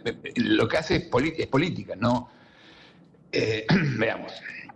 Colombia es interesante porque Colombia es un país que, como usted lo mencionó, está intentando utilizar justicia para terminar con guerras. el mundo necesita eso. Las guerras producen venganza, la justicia no. Así que el mundo necesita más justicia y menos guerra. Y Colombia es un país que yo diría que es un ejemplo de intentarlo y de esforzarse con mucha violencia, intentar hacer justicia. Eh, eh, qué pasa en Israel-Palestina? Eh, la Corte Penal Internacional, desde el año 2015, tiene a Palestina como Estado parte. Es decir, Palestina es Estado parte. En el año 2018, la Corte abrió una investigación sobre el tema palestino-israelí y en el año 2021 eh, los jueces decidieron que Gaza, lo que se llama Cisjordania en español, y el este de Jerusalén son parte de Palestina. Y desde esa época hay ya una, investigación en marcha. No hace falta que Colombia refiera el caso, pues ya está, la, ya está la, investigación en marcha y el que decide que se investiga es el fiscal. Los estados, no es, no es un caso de un estado contra otro estado o de un estado contra personas que son criminales. Es simplemente el fiscal el que toma el caso y lo lleva adelante si le parece a que hay que hacerlo. Igual, así que en sentido Colombia no puede definir qué, qué es lo que hay que investigar, Colombia y Argelia sí pueden hacer es aportar pruebas, las pruebas que tengan sobre los casos. Eso sí pueden hacer. Y me parece igual bien que Argelia, que no es un Estado parte eh, y es un Estado del mundo árabe, vaya, acuda a la Corte para buscar justicia. Me parece que eso es un, justamente es un, es un esfuerzo en el lado positivo. ¿no? Basta de guerra, hagamos justicia. Eh, señor exfiscal de la Corte Penal Internacional, Luis Moreno Campo, uno se pregunta también, pensando pues en los intereses de Colombia, en lo que esto puede significar para sus relaciones eh, con Israel. ¿Qué tanto vale la pena en términos de lo que pueda lograr la Corte Penal Internacional? Porque cuando uno se refiere, digamos, a, casos pasados contra líderes como eh, el presidente Putin, em, contra el mismo Nicolás Maduro, pues uno ve que no hay eso, ni ha acabado con esos, eh, esas dictaduras o tipos de gobierno, ni ha eh, servido para proteger a, los civiles. Entonces, un poco la pregunta es en términos de hasta dónde puede llegar la Corte Penal Internacional con estas denuncias y si vale la pena para un país como Colombia darse esa pela de entrar en ese conflicto con Israel. Bueno, primero, la Corte Penal Internacional es lo único institución que tenemos para enfrentar crímenes a nivel mundial.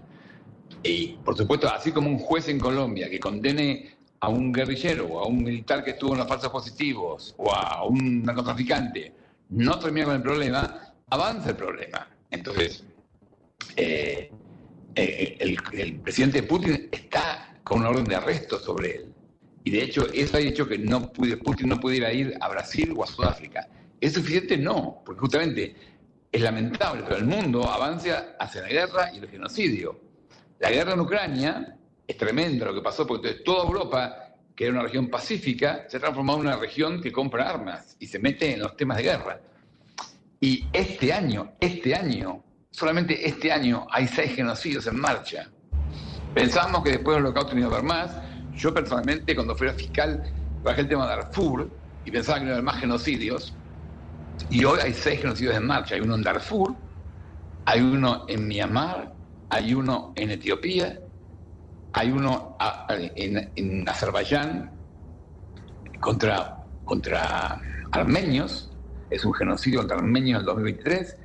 Hamas cometió un genocidio contra israelíes en el, en el ataque que hizo ahora el 7 de octubre, pero lamentablemente Israel también está cometiendo crímenes contra contra los palestinos. Y justamente, a mí sabe qué me parece bueno de lo de Colombia, que nos hace elegir las víctimas. Justamente, usted me dice, ah, nos vamos a pelear con Israel. No, usted va a ayudar a, que haya justicia para los israelitas y para los palestinos. Y creo que ese es el lado que hay que elegir.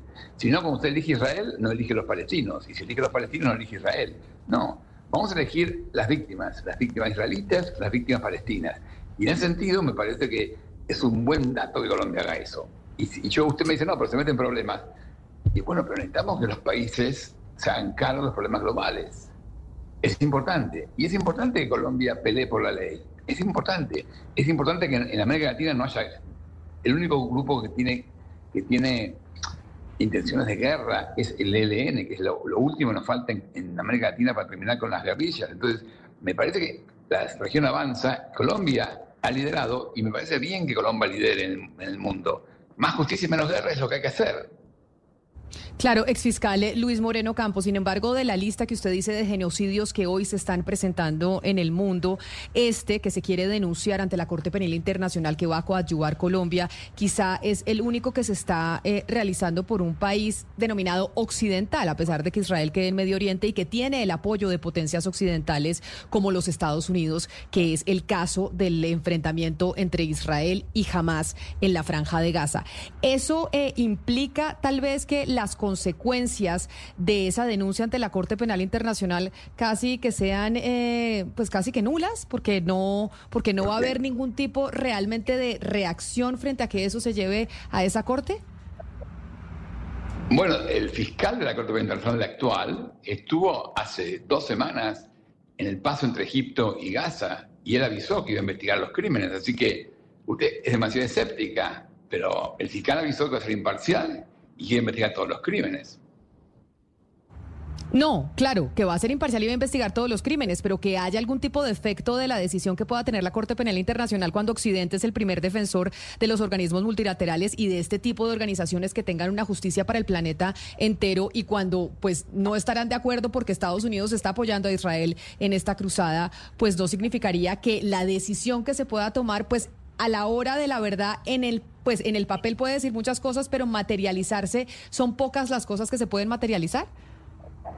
No, no, tú asumes que la Corte es una, es una herramienta de Estados Unidos y en realidad Estados Unidos muchas veces está en contra de la Corte. pero no, pero no de Estados Unidos, no de Estados Unidos, de Occidente, que es el abanderado de utilizar mecanismos multilaterales. Porque recordemos que esa sí ha sido una política de Occidente que defiende ese, ese sistema internacional. No, no Medio Oriente y no Rusia y no China. Son los occidentales los que defienden ese tipo de sistema. Y sin el apoyo occidental no existirían. Bueno, bueno, espera. Latinoamérica es Occidente. ¿Es, Latinoamérica Occidente? Es la pregunta. Claro, Latinoamérica es Occidente, por supuesto, pero el peso que tiene en Occidente países como el nuestro frente a... Es África Occidente. África es Occidente. África es el continente que tiene más países en la Corte Penal Internacional. Entonces, y justamente en esa visión tuya de que es solamente una corte occidental, el hecho de que Argelia, Argelia, quiera que se intervenga en la corte, que acuda a la corte a buscar justicia, es súper importante. El hecho de que Palestina acuda a la corte buscar justicia es súper importante. Es justamente una corte que va a lograr mucho más imparcialidad cuando pueda meterse más, en casos más variados. Y por supuesto que eso va a tener más problemas, pero bueno, eh, estamos en eso, ¿no? Queremos transformar el mundo. Además, yo diría que justamente lo importante es que no pienses en Occidente o Oriente, hay que pensar, somos humanidad, vamos a ocuparnos de las víctimas sean quienes sean, sean africanos, sean asiáticos, las víctimas que sean, las cuidamos. Si cuidamos a todas las víctimas del mundo, vamos a cambiar el mundo. Si Colombia logra cuidar a toda la gente en Colombia, Colombia va a estar bien. Este es el tema. Justamente, el esfuerzo en Colombia es, cuidar a todos los colombianos. Y eso es lo que hace a nivel mundial, cuidar a toda la gente que vive en este planeta que vivimos. Ex fiscal, permítame hacerle una última pregunta, agradeciéndole su tiempo y su paciencia, porque usted estuvo hace relativamente poco en Colombia, sabemos que se reunió con el comisionado Danilo Rueda, que estuvo reunido con muchas personas, y, bueno, usted, como en su experiencia como, como la que tuvo como fiscal de la Corte Penal Internacional, siempre ha tenido una mirada de Colombia que es pues menos fatalista que la que tenemos los colombianos dentro del país. ¿Cómo vio la paz total? ¿Cómo evalúa la paz total?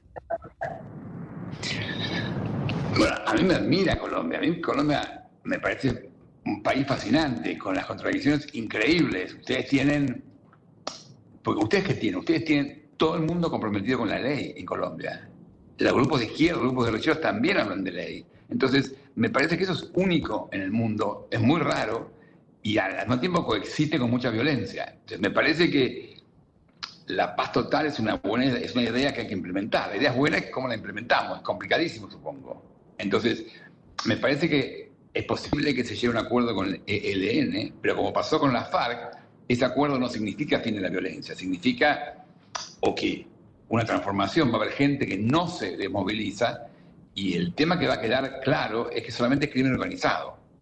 Y el crimen organizado es un tema distinto, me parece, que la violencia de los grupos guerrilleros. Entonces me parece que tenemos que estar trabajando y preparándonos para enfrentar el crimen organizado.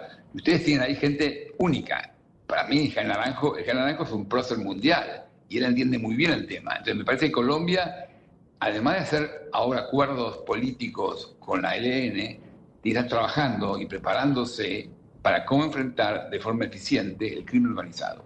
Y esa, esa, esa tarea va a ser útil para toda América Latina. Me parece que ese es el tema, tema del futuro. ¿Cómo enfrentamos el organizado?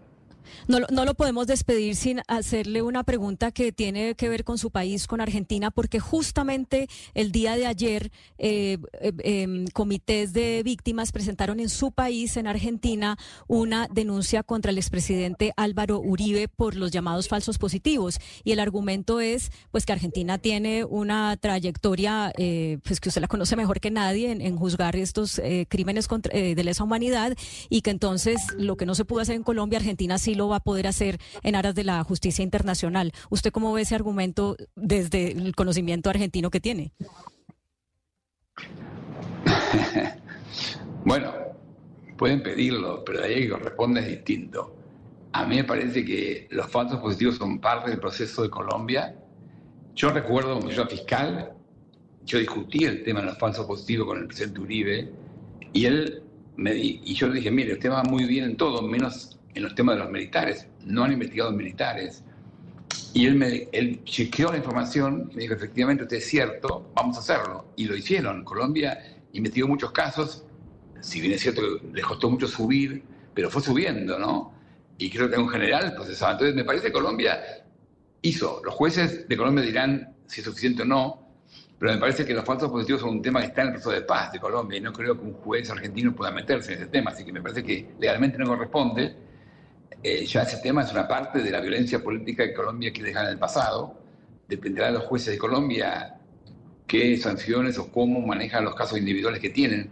Pero me parece que ya es un tema que fue parte del proceso de paz, que sí habrá que discutirlo mejor, pero que la parte legal y judicial está encaminada. ¿no? Así que no creo que el juez argentino se pueda meter. Pues es el exfiscal de la Corte Penal Internacional, el doctor Luis Moreno Ocampo, quien muy amablemente nos atiende desde Francia a esta hora en donde ya veo que es de noche. Doctor Ocampo, mil gracias por haber estado con nosotros, por la paciencia y por haber contestado a nuestros interrogantes. Feliz tarde y feliz noche para usted allá en París. Tarde. Hablábamos con el fiscal Luis Moreno Campo a propósito de este trino que puso hoy el presidente, en donde dice que la República de Colombia va a coadyuvar la denuncia de la República de Argelia interpuesta ante la Corte Penal Internacional por crímenes de guerra contra el señor Benjamín Netanyahu ante la masacre de niños y civiles del pueblo palestino que ha producido. El canciller de Colombia se va a reunir mañana con el fiscal de la Corte Penal Internacional, con quien estábamos hablando, ocupó ese cargo y por eso era importante escuchar al doctor Luis Moreno Campo que nos dijera cuál era su percepción frente a esta decisión que tomaba el Estado colombiano de coadyuvar esa, esa denuncia ante la Corte Penal Internacional. Y la conclusión es que lo que nos dice el exfiscal de la Corte es que le parece importante que Colombia y un país latinoamericano pues se incluya en esta denuncia ante la Corte. Nosotros nos vamos con un resumen de noticias del mediodía para seguir actualizándonos de la liberación del papá de Lucho Díaz.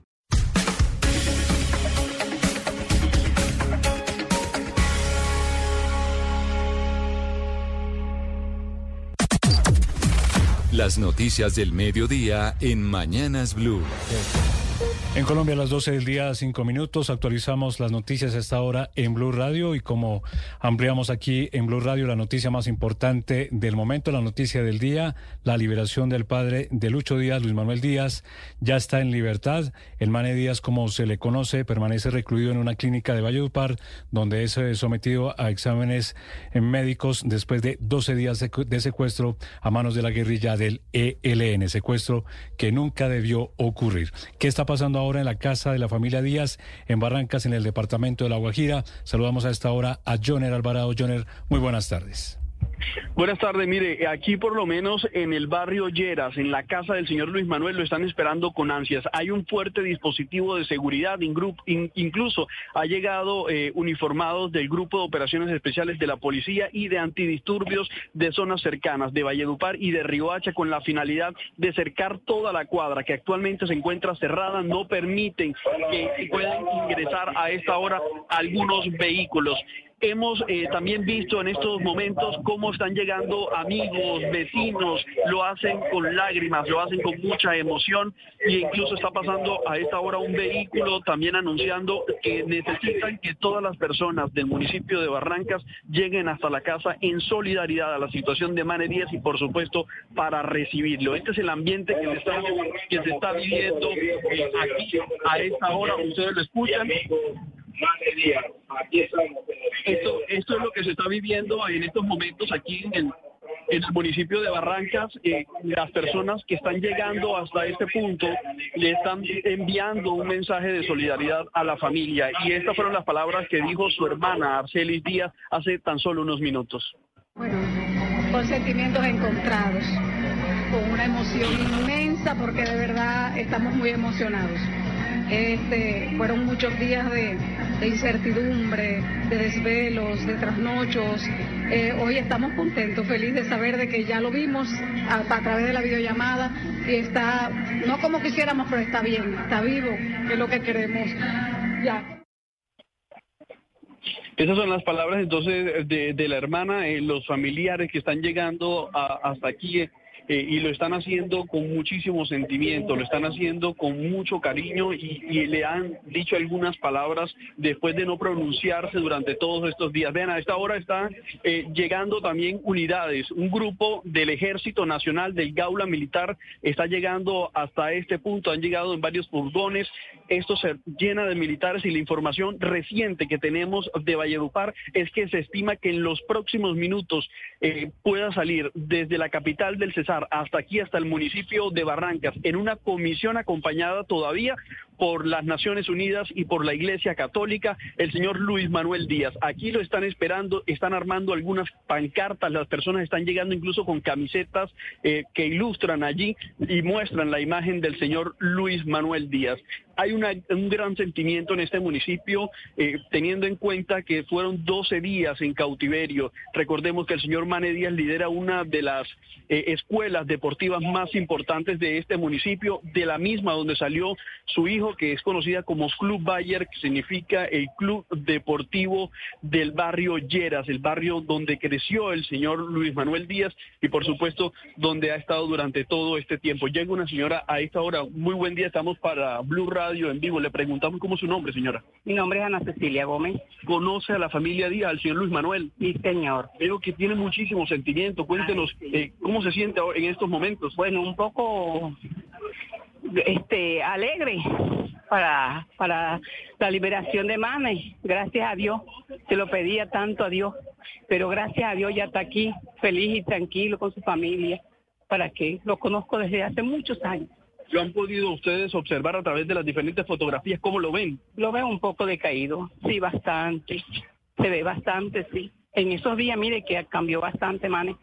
No es el Mane que nosotros conocíamos aquí, oye, diferente. Sí, vale, la dejo. Gracias eh, por su reporte también. Ahí estamos entonces y continuamos aquí a la espera entonces y a la expectativa que en cualquier momento pueda llegar la caravana con el señor Luis Manuel Díaz.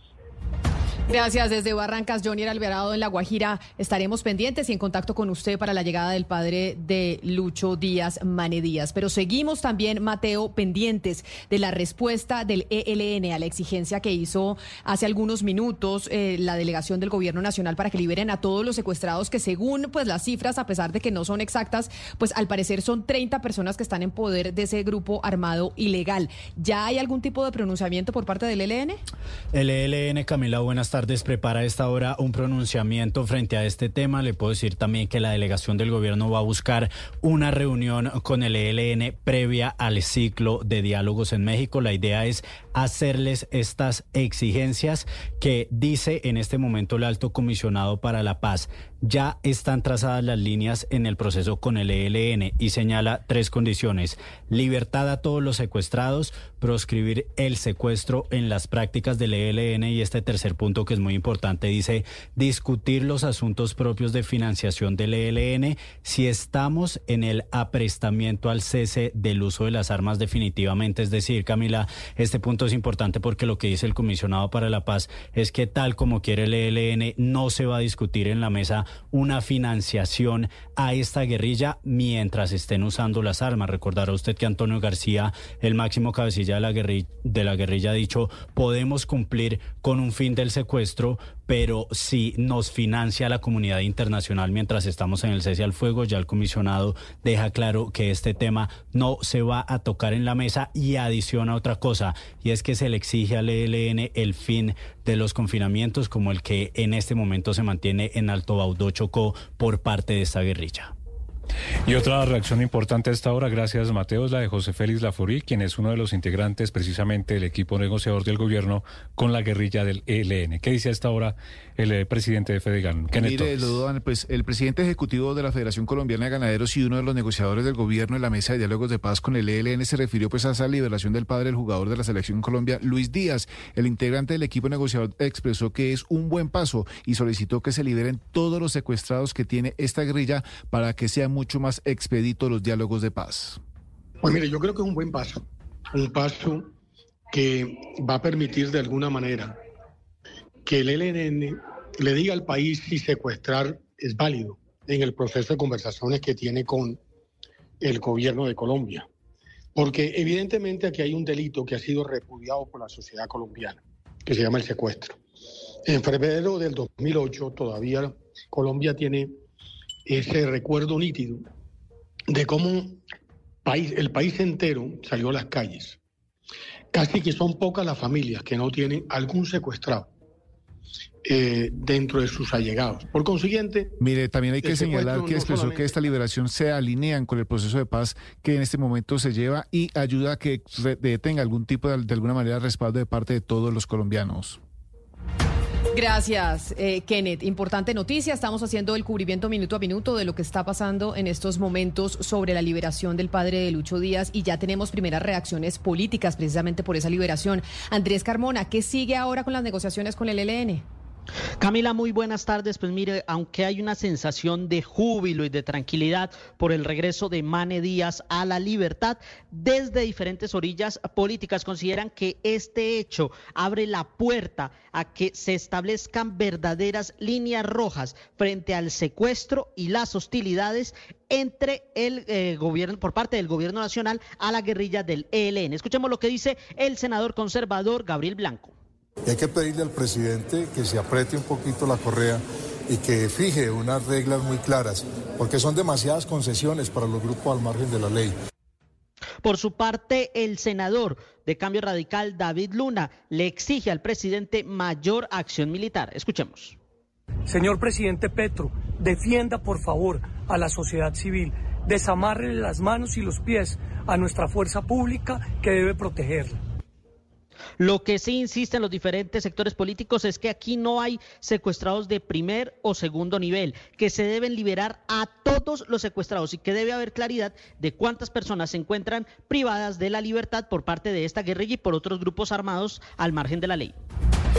Gracias Andrés y seguimos muy atentos obviamente a la reacción de Lucho Díaz que como lo informamos aquí en Blue Radio hace algunos minutos va a ser titular con el Liverpool para el duelo ante el Toulouse por la Europa League. Juan David Rivera. Así es, el Lobo Dan Lucho Díaz jugará hoy de inicialista a las 12.45 cuando el Liverpool visita el Toulouse en Francia. Esto hay que recordar es decisión de Díaz, ya que Jürgen Klopp, técnico de los Reds, afirmó que Lucho jugará siempre que él quiera. Pese a que el partido se jugará en suelo francés, estamos a la expectativa de ver si los hinchas del Toulouse ovacionarán a Díaz o si en caso de Liverpool anotar un gol, va a haber una especie de homenaje a Mané Díaz. Hay que decir que el Liverpool se pronunció hace minutos a través de su cuenta de X, donde afirmaron estar encantados con la, con la noticia de la liberación del papá de Luis Díaz y agradecieron a las autoridades por su intervención en la liberación. En otras noticias, a las 12.45 tendrán más acciones deportistas colombianos en Europa League. Gustavo Puerta suplente con el Leverkusen y Cristian Tobar jugará con el Sheriff Tiraspol. Por Conference League a la misma hora actuarán Daniel Muñoz y Carlos Cuesta con el Genk. Muchas gracias. Y ahora vamos a cambiar eh, de información, pero noticias importantes que tienen que ver con la salud en Colombia, porque la Superintendencia de Salud está buscando un acercamiento entre la EPS Sanitas y Cruz Verde para que se sigan entregando medicamentos no POS a través de una mesa técnica que se va a reunir esta tarde en Barranquilla, Engel de la Rosa. A las 2 de la tarde de este jueves se realizará una mesa técnica en la Procuraduría para evaluar la situación entre la EPS Sanitas y Cruz Verde, en la que se sentarán los actores involucrados con el ministro de Salud para mirar de qué manera se garantizará la atención a los usuarios, sobre todo en lo que respecta a la entrega de medicamentos. El superintendente de Salud, Ulay Beltrán, señaló que si bien no puede asegurar que de allí saldrá una solución inmediata, lo que sí es claro es que Sanitas tiene una doble obligación. Una, garantizar el derecho a la salud de sus usuarios. Dos, cuando hay una deuda generada por atención de pacientes y esa deuda se reclama de una manera válida, legítima, con los soportes que certifiquen que la atención se prestó, debe reconocerse el pago. La Superintendencia de Salud está vigilante frente a este tema y no descarta tomar medidas contra Sanitas si el panorama se agrava. Y vamos ahora a la ciudad de Barranquilla porque desde Asobancaria le insisten al Banco de la República que reduzca las tasas de interés y sugieren que sea entre 25 y, y 50 puntos básicos antes de finalizar el año. Adrián Jiménez.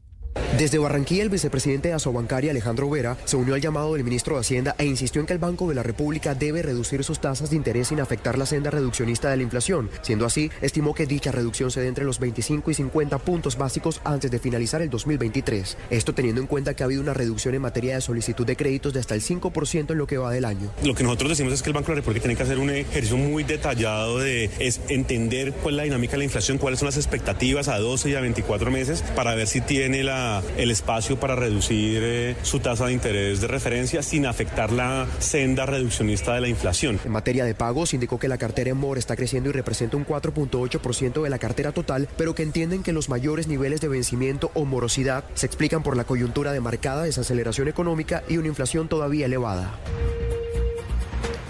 Y Cali es la ciudad del país que más ha recibido desplazados por cuenta del conflicto armado en lo que va corrido de este 2023. Así lo está revelando un informe de la Secretaría de Bienestar Social de esa ciudad. Cali, la capital del Valle del Cauca, pues una de las más afectadas por esta situación en el país. Estefali Toledo.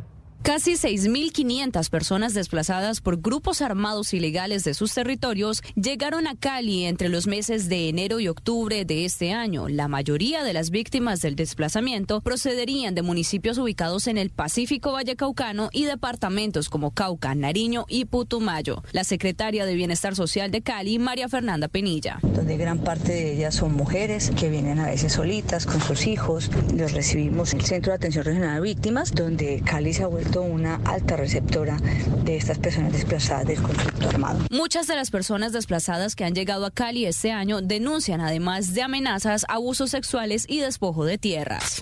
La noticia internacional.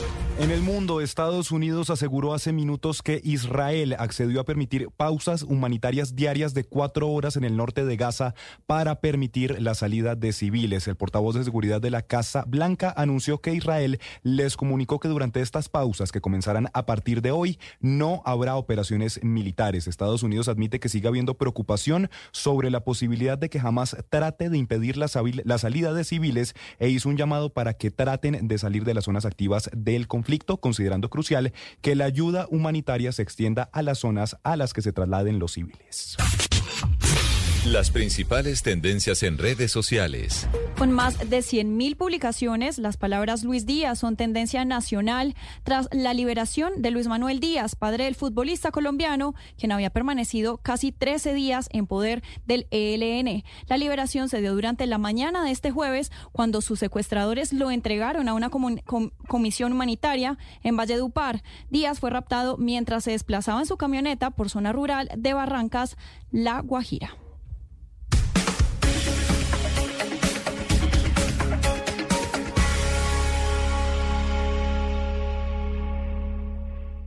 Llega el mediodía. Y en Mañanas Blue continúa el análisis y el debate. Dirige Camila Zuluaga.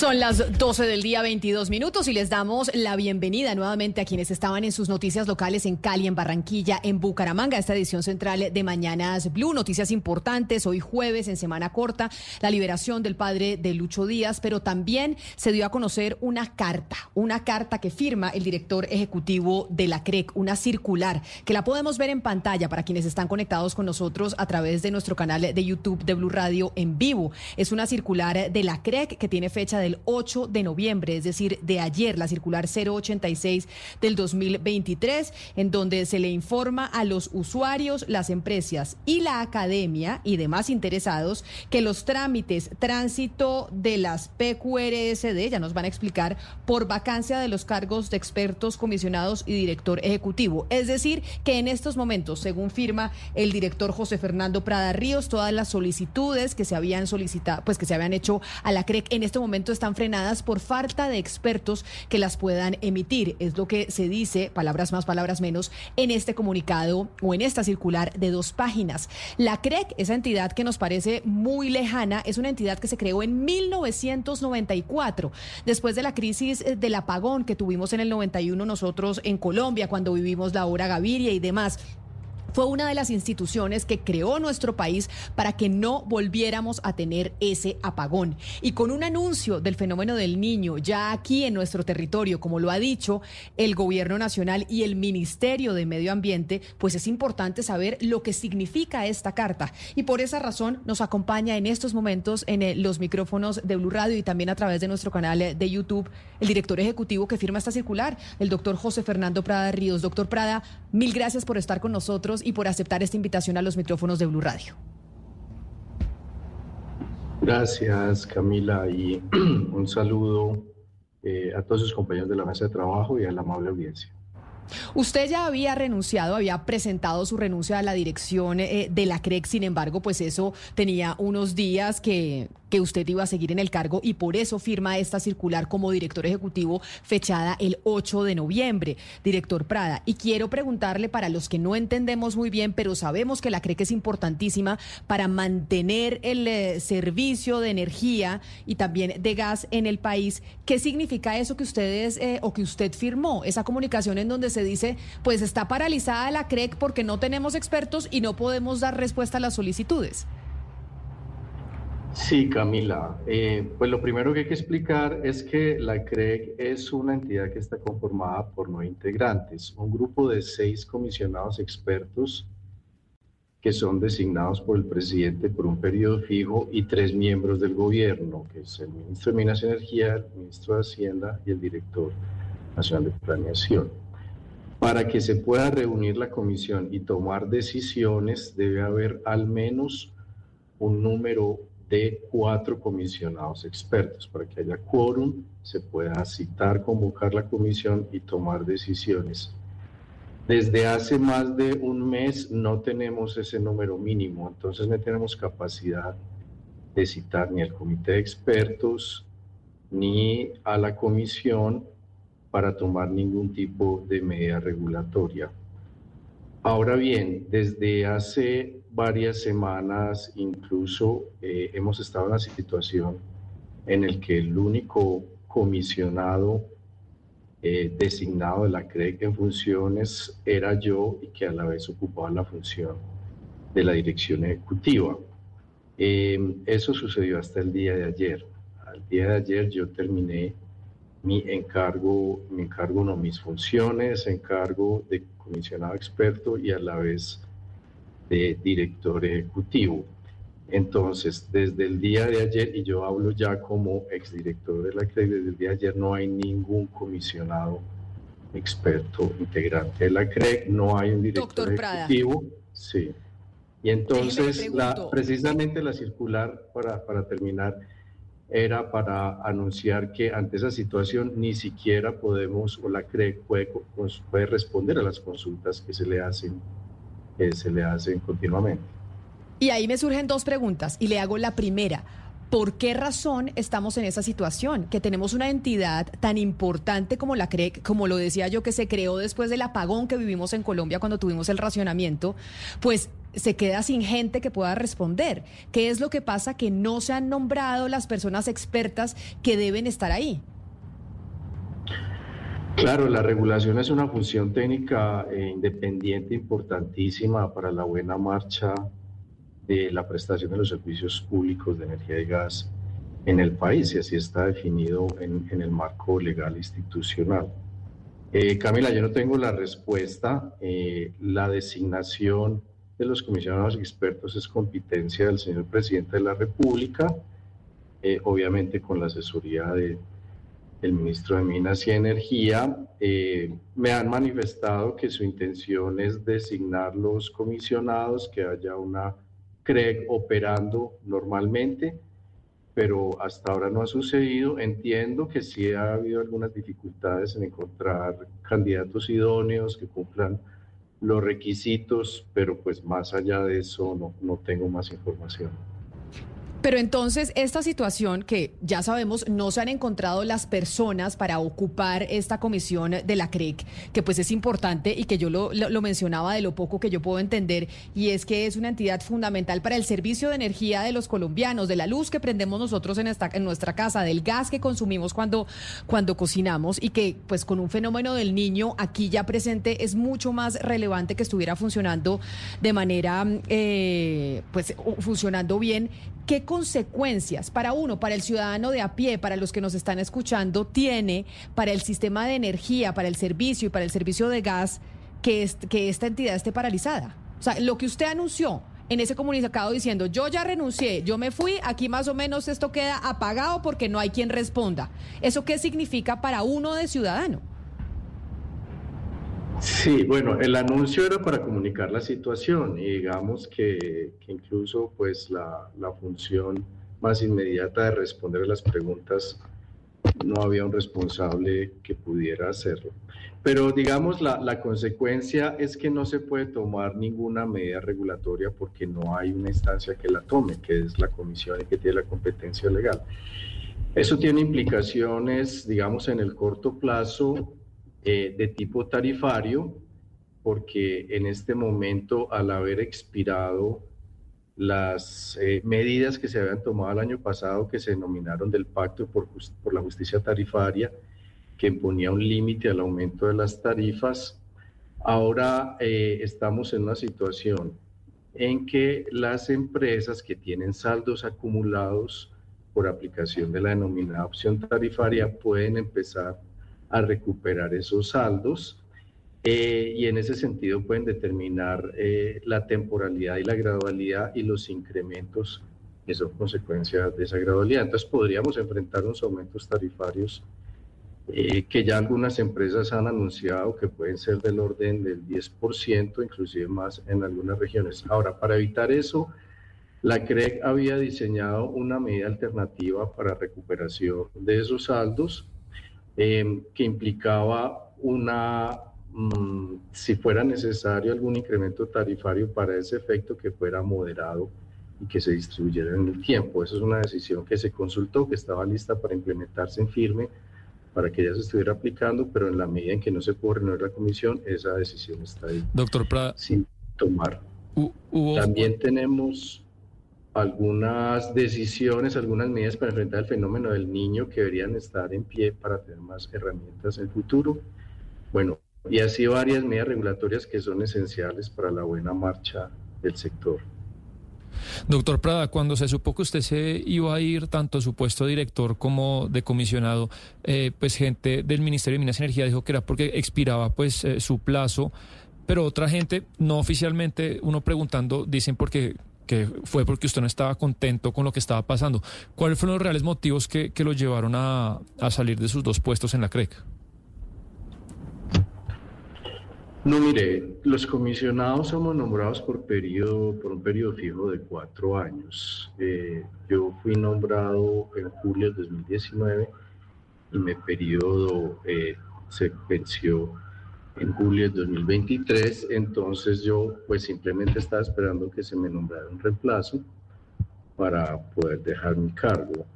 Em, digamos, el hecho de que se prolongara mi cargo por otro periodo es una decisión del presidente que se le siguen los comisionados, pero pues era eh, el entendimiento es que el presidente, digamos, tenía la intención de nombrar nuevos comisionados. Entonces yo estaba esperando que se nombrara un reemplazo, eso no sucedió, digamos, esperé varios meses, al no suceder, eh, presenté mi renuncia entonces para que eso se pudiera dar. Em, no fue aceptada, entonces pues después de un periodo ya me puedo separar, pero fundamentalmente es por vencimiento de mi periodo. Sí. Exdirector eh, Prado, usted nos decía que son seis comisionados, que se necesitan cuatro, de hecho para la reunión se necesitan cuatro, pues no es un número muy exagerado y uno se pregunta, pues primero si esta situación había sucedido antes alguna vez en la CREG, que, que pues no tuvieran los cuatro que se necesitan en una, en una reunión y segundo, cómo se certifica ese grado de experticia o eso también tiene ahí un ingrediente político o es puramente técnico. Correcto, no, esta es una situación completamente inédita en la comisión. Nunca había una situación en que no hubiera habido ningún comisionado eh, y que no hubiera un número mínimo para reunirse. Tal vez sí hubo alguna, a veces una situación, pero digamos en una transición mientras se posesionaban unos comisionados, pero en un plazo muy pequeño, pero es una situación totalmente atípica. Ahora, respecto a los requisitos para ser comisionados, están definidos en la ley básicamente se exige una, unas calificaciones profesionales y una experiencia en el sector, digamos, una experiencia, es una experiencia que no, no todos pueden cumplir, pero pues hay muchísimos profesionales que pueden aspirar y de hecho han sido comisionados de la CRE. Señor José Fernando Prada, en febrero de este año el presidente Petro emitió el decreto con el que pretendía tomar las funciones de la CREC y posteriormente eh, el Consejo de Estado le dijo que no, que, eso no se podía. Teniendo en cuenta ese antecedente y lo que usted conoce del tiempo que trabajó con este gobierno, ¿qué nos puede decir de cuáles pueden ser las intenciones de estar, eh, digamos, dejando al garete la CREC, no nombrando comisionados, no, no tomando decisiones? ¿Apuntaría esto, por ejemplo, a que lo que el Consejo de Estado impidió eh, a través de la anulación de ese decreto presidencial se vaya a hacer entonces de facto el, que el presidente tenga el control eh, de, las tarifas de servicios y todas las otras funciones de la CREC? Pues eh, mira, es difícil, digamos, uno saber cuál es la intención em, o el objetivo que haya detrás de esto. Lo que sí es cierto es que el efecto es debilitar a la CRE, ¿sí? Y eso yo lo he manifestado en anteriores ocasiones, desde la intención de intervenir su funcionamiento, que nosotros desde un principio establecimos que las funciones de la CREG eran de origen legal y no podían ser intervenidas y la Corte avaló eso y todo esto, todo esto, digamos, que pasa con la CREG, con la, la demora de los nombramientos, la no capacidad de reunirse y tomar decisiones, pues indudablemente eh, debilita, debilita la acción de la entidad. No es una situación ideal, no permite, digamos, cumplir a cabalidad la misionalidad de hacer la regulación técnica independiente que propende por las buenas condiciones, la prestación de un servicio eficiente, oportuno de calidad a, todos los usuarios del país. Mm, ese es el efecto ya juzgar la intencionalidad sí es, es, es, muy difícil. Y doctor Prado, usted que conoce también el sector, cómo está interconectado, cómo unos sectores dependen de otro, si usted puede cerrar los ojos e imaginar en los próximos dos, tres años un país sin CREC, un país con una CREC desmantelada, ¿qué pasaría? ¿Cuáles serían los efectos que esperarían los colombianos en, en los próximos meses o años si la situación se mantiene así? Bueno, es, difícil. Eh, imaginar ese escenario porque es que la regulación es una función que está definida en el barco legal, tiene unos objetivos y unos propósitos. Tal vez si no la cumple la CREG la debería asumir otra entidad. Para eso se necesitaría un total de rediseño del marco institucional, que creo que no es necesario, pero el riesgo, digamos, de no tener una regulación técnica independiente es que se empiecen a tomar decisiones con visión de corto plazo, con visiones que apunten de pronto a algún interés de tipo político y no de la sostenibilidad del servicio, de la eficiencia eh, eh, en el largo plazo y por tanto nos veríamos abocados a un deterioro de la calidad de sus servicios, eventualmente en muy largo plazo a que no se hagan las inversiones, a que disminuya la calidad eh, y eventualmente a que no se pueda prestar un servicio continuo para, para todos pero, los pero doctor, Doctor Prada, mire, le pregunto desde la región Caribe, le pregunto desde Barranquilla.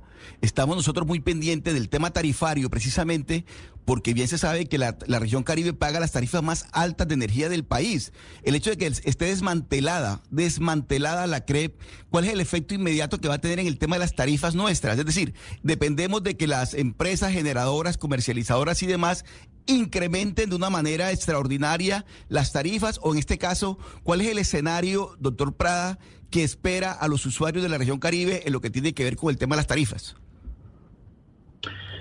El efecto es que ante la imposibilidad de, la comisión de reunirse y tomar decisiones, no puede tomar medidas que evitarían eh, que empresas de, región, de la región incrementaran las tarifas con el propósito de empezar a recuperar los saldos acumulados de la opción tarifaria que lo pueden hacer, pero digamos la gradualidad y la temporalidad que era lo que quería modular la comisión eh, con las medidas que tenía listas, pues ya no se pueden adoptar. Entonces los incrementos son los que las empresas ya están empezando a comunicar. Doctor Prada, respecto a las tarifas, como desde hace más o menos más de un mes la CREC eh, pues no puede tomar decisiones del tipo tarifario, entiendo yo, confírmeme, pues que está pendiente de, la, de la aprobación por la CREC de los aumentos por varias empresas. Tengo acá la empresa Check que está pidiendo aumento del 20%, Aire 19%, Cartago 15%, la empresa ESA 12% y así varias más. Eh, eh, eso es cierto, digamos, está ahí en lista de espera para que una futura CREC apruebe esos aumentos? Por el contrario, ellos lo pueden aplicar, no necesitan en este momento autorización de la CREC. Lo que la CREC está poniendo, proponiendo era un mecanismo alterno para cumplir el mismo fin de recuperar saldos acumulados por aplicación de la opción tarifaria eh, con un mecanismo alterno precisamente que implicaba aumentos tarifarios si había aumentos tarifarios muchos menores que esos que usted menciona. Usted, doctor Prada, nos habló aquí del desmantelamiento de la CRE, que además dice esto yo lo había anunciado desde hace mucho tiempo. Ya ayer se firmó esta circular de la que estamos hablando, la firma usted, en donde dice, pues aquí no queda nadie que pueda dar respuestas. Y a mí me surge una pregunta, y es, ¿qué pasa con el equipo técnico de la CREC? No los comisionados, que ya pues sabemos que no están porque usted no lo, no lo informó a través de esa circular. Hay cambios en ese equipo técnico y es que ese equipo técnico al final es muy importante. ¿Y por qué es importante? Pues porque al final son los que hacen los análisis, son los que hacen ese trabajo de hormiguitas dentro de la institución y tienen la memoria institucional desde 1994. ¿Esa gente técnica dentro de esa entidad también está cambiando? No, mire, esa pregunta es muy importante y sobre eso no debe haber preocupación. Aquí hay un equipo técnico y administrativo que sigue cumpliendo sus funciones, un equipo con unas calificaciones técnicas muy altas que tiene todo la experiencia, el conocimiento en el sector para seguir desarrollando la regulación y los análisis que precisamente alimentan las decisiones bien informadas que se deben tomar en la comisión. Entonces, el equipo técnico administrativo sigue trabajando. Nosotros tenemos una agenda regulatoria para este año, ya inclusive, eh, bueno, la CREC publicó la agenda regulatoria propuesta para el próximo año. El equipo sigue desarrollando todos los temas para llevarlos hasta el comité pero ya esa, esa instancia, digamos, decisoria, ahí se queda porque ahí se necesita que se reconstituya entonces el quórum de la CREC y se pueda avanzar ya en la aprobación de esas decisiones y ya en su implementación. Claro, pero entonces, ¿por qué, doctor Prada? Explíquenos, porque finalmente se necesitan los comisionados y que se nombren, ¿por qué se han caído tantos nombramientos del gobierno anterior? Yo recuerdo que incluso le tumbaron uno muy importante al presidente Duque que trató de cambiar los requisitos para nombrar a quien fuera en su momento el superintendente de Industria y Comercio, el señor Barreto, si no me equivoco. ¿Qué es lo que ha pasado con los nombramientos del gobierno anterior que se han caído tanto? No, hay, eh, ha existido decisiones judiciales, digamos, por, en algún caso, porque no se cumplieron los requisitos, pero bueno, eso es, eso es competencia de, de las instancias legales que han, tomado esas decisiones, pues nosotros no, no hacemos tipo de evaluaciones. Sí hay algunos nombramientos que se declarado la, la nulidad, pero pues lo que, lo que procedía en ese momento era nombrar nuevos comisionados, ¿cierto? Llenar esas vacancias que se daban por esas situaciones. Claro, pero digamos como que usted dice por decisiones judiciales, Natasha Bendaño, que fue superintendente de servicios públicos, también se cayó ese nombramiento. Digamos que vemos una situación en la que viene también del gobierno anterior. Y es qué es lo que pasa con quienes están nombrando desde el gobierno nacional que pareciese que no cumplen los requisitos o que por alguna razón no pueden estar en ese organismo. ¿Por qué? Bueno, esa es una de las situaciones. También ha habido renuncias, también ha habido cumplimiento de periodos. Hay, hay muchas situaciones por las que se producen las vacancias se han producido varias, como las que señala Camila, por esas decisiones por no cumplimiento de requisitos. Em, pero nuevamente, pues las vacancias pueden darse por varias circunstancias. Lo que, lo que procede es, cuando eso sucede, nombrar nuevos comisionados. Claro, nombrar nuevos comisionados que aún no se han nombrado y que entonces quedan en interinidad o mientras tanto en encargo gente del Ministerio de Minas, cuando se supone que la CREC debería ser independiente como lo es el Banco de la República. Y ahí ya que usted está pues como exdirector de la CREC, ¿usted qué opina de eso? De que queden en los encargos miembros del ministerio cuando se supone que el origen de esa entidad es que tiene que ser independiente al gobierno. Sí, es una situación que no es ideal, no es la más conveniente ni favorable para la entidad, porque los encargos, digamos, al seguir siendo funcionarios del gobierno, mm, tienen una cierta dependencia eh, pues de sus jefes y eso no, no se puede desconocer de, en unos lineamientos. No, no es lo que está previsto en el diseño de la comisión, pero inclusive aparte de eso, son eh, funcionarios que vienen eh, no en tiempo completo. Entonces, la CREC tiene una agenda muy amplia tiene una cantidad de temas que tiene que abordar, se necesitan comisionados con dedicación exclusiva, que es como dice la ley, entonces ya no tener comisionados de, dedicación exclusiva que puedan abarcar la agenda y empujar los temas, ya ahí empieza también a sufrir eh, la labor de la, de la entidad eh, es director Prada, pero entonces uno se pregunta, usted nos dice que esta es una situación inédita, pues algo que nunca había sucedido y que seguramente pues tampoco está como, eh, no sé, eh, presupuesto en la norma.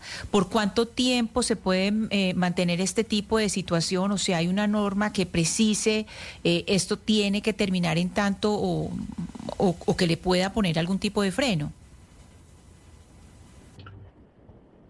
Mm, Sí, no es una situación que esté prevista. Entonces, por tanto, no se esperaba que hubiese una condición en que no hubiera ni comisionados ni un director. Eh, por eso no está previsto qué hacer en esa situación la ley. Entiendo y es la intención del gobierno, así lo ha manifestado, de nombrar nuevos comisionados lo más pronto posible. Eh, que deben, deben salir los decretos de nombramiento, deben posesionarse. Eso en sí ya tomó unos días, pero pues no, lo que nos esperamos es que eso se pueda dar lo más rápido posible y pueda haber una CRE en, en pleno funcionamiento, en operación normal lo más pronto posible. Eso es lo que esperamos. Señor José Fernando Prada, pues yo eh, pienso en que lo ha llevado usted a dar esta entrevista un día después de haber eh, cesado en el cargo y yo noto también pues como una, una cierta mm, eh, tristeza o incomodidad en, en, la medida en que usted nos va dando las declaraciones y, y o una preocupación. Y no sé si la preocupación es que con todo esto que usted nos ha explicado, pues a lo que nos abocamos es a un apagón. Si, ¿Por qué no nos dice si, si eso es lo que usted ve en el horizonte?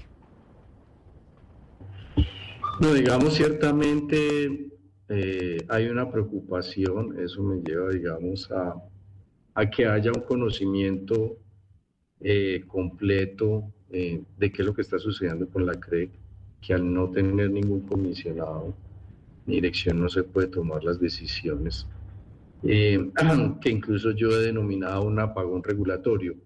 Eh, pero pues digamos de ahí a que eso signifique que lleguemos a una situación de déficit energético, no estamos en esas condiciones. Eh, nosotros, pues la, la CREG y en, en, general todas las entidades del sector desde, desde hace años han tomado las medidas para prepararse enfrentar un fenómeno del niño como el que ahora estamos, de tener todas las eh, herramientas para asegurar que haya una oferta suficiente. Los análisis nos han mostrado que lo tenemos, eh, que estamos tranquilos pero no confiados. Si quisiéramos poder tomar otras medidas que nos dieran más herramientas en caso de contingencia, pero pues más que todo es una preocupación sobre eh, la buena marcha de la entidad y sobre sus consecuencias en el largo plazo en, en, la, en la, prestación de los servicios, pero, pero no de que estemos eh, cercanos a una condición de, de racionamiento energético. Pues nos alivia esa respuesta suya porque pues es obviamente el eh, temor que tienen muchos. Pero ahí entonces me, me lleva a preguntarle, doctor Prada, y es si con los problemas que se han anunciado por parte de Canacol en términos de suministro de gas y viniendo un fenómeno del niño, ¿usted ve algún tipo de riesgo de abastecimiento en temas de gas, no energético, sino de gas específicamente? De gas, por ejemplo, para el sector térmico, ¿eso puede suceder? Es un riesgo muy pequeño porque nosotros, y hablando del sector de generación térmica, eh, hay unos mecanismos por los que ellos están comprometidos a tener eh, el combustible suficiente para operar cuando los necesitemos, sobre todo en las condiciones que tenemos hidrologías más bajas, como en el niño. Eh, esos mecanismos como el cargo por confiabilidad implican que ellos tengan que tener contratado eh, energía firme, las que funcionan con gas tienen que tener disponibilidad de suministro y transporte de gas, eh, inclusive una buena parte de la generación térmica Eh, tiene gas respaldado por la planta de regasificación que tenemos en el Caribe, entonces en ese sentido no tiene limitaciones en el suministro, tiene toda la infraestructura suficiente para importar el gas. Eh, sí es cierto que tenemos alguna dependencia, algunas limitaciones en algunos campos locales. Eh, de todas maneras, seguimos teniendo suministro en firme de gas de otros campos eh, y esperamos, digamos, que esas limitaciones se superen prontamente. Entonces, digamos, con la producción que hay todavía disponible de los campos locales, con el respaldo que hay del gas proveniente de la planta de regasificación, vemos un riesgo muy mínimo que tengamos eh, algún problema de abastecimiento de gas. Pues es el eh, exdirector eh, de la CREC, hasta ayer director de la CREC, que hoy se queda acéfala. No tenemos quien esté al frente de esa entidad y por eso está paralizada a nivel regulatorio. Esta entidad que se creó en el 94 después del apagón y que precisamente es para pues mantener el sistema energético en, en el país funcionando. Doctor José Fernando Prada. Mil gracias por aceptar esta invitación. Como lo decía Claudia, pues obviamente usted habla después de un día después de salir eh, de su cargo, me imagino yo con eh, la nostalgia, con lo que esto genera y pues por ver a la institución en la en la situación en la que está. Por eso le agradezco enormemente que haya aceptado la llamada de los micrófonos de Blue Radio. Así es, no, con mucho gusto y pues sí un poco de nostalgia, pero también la expectativa de que todo se normalice muy pronto. Muchas gracias. Ojalá así sea y que encuentre el gobierno nacional la gente idónea y que cumpla los requisitos para poder llegar a la CREC. Me informan, eh, ¿sabe qué, Sebastián? Que el gobierno está buscando hojas de vida de mujeres para llegar a la CREC, que está buscando hojas de expertos porque tienen unos requisitos específicos, pero que hay gente o los expertos que existen en el país, porque acuérdense que allá es una gente que sabe de unos temas muy difíciles, eh, pues que de pronto no se le quieren medir y que no se le quieren medir a estar en la CREC y aceptar el cargo porque saben cuáles son las intenciones que se podrían venir por parte del gobierno nacional para, para con esa institución. Pues porque es una situación inédita, Camila, y, y pues obviamente el doctor Prada no lo quiso decir, pero es evidente pues que si hay una, una, intención de que estas instituciones que alguna gente del gobierno las considera de herencia del neoliberalismo, pues no operen. Digamos, es, es muy claro que hay que hacer unos reemplazos, no se está haciendo y ya llegó al punto tal hasta que el doctor Prada nos dice que la CREC no puede devolver circulares porque no hay quien lo haga. Y otro ejemplo que yo a usted le he comentado, la CRC, tampoco el comisionado que le corresponde al gobierno se ha Entonces, pues sí es claro que, que, que no se quiere seguir o digamos ser colaborador de un modelo que el gobierno considera pues que no es bueno para el país, pero al menos mientras lo cambian, pues que, funcione, porque imagínense, de los seis comisionados ya, ya casi que no queda ninguno. Pues vamos a hacer una pausa y esa es otra de las noticias importantes que a veces pasa de agache, pero es de las noticias importantes que hoy se producen en Colombia y es que la CREC, semejante entidad, hoy está en una parálisis regulatoria. Vamos a hacer una pausa y ya regresamos.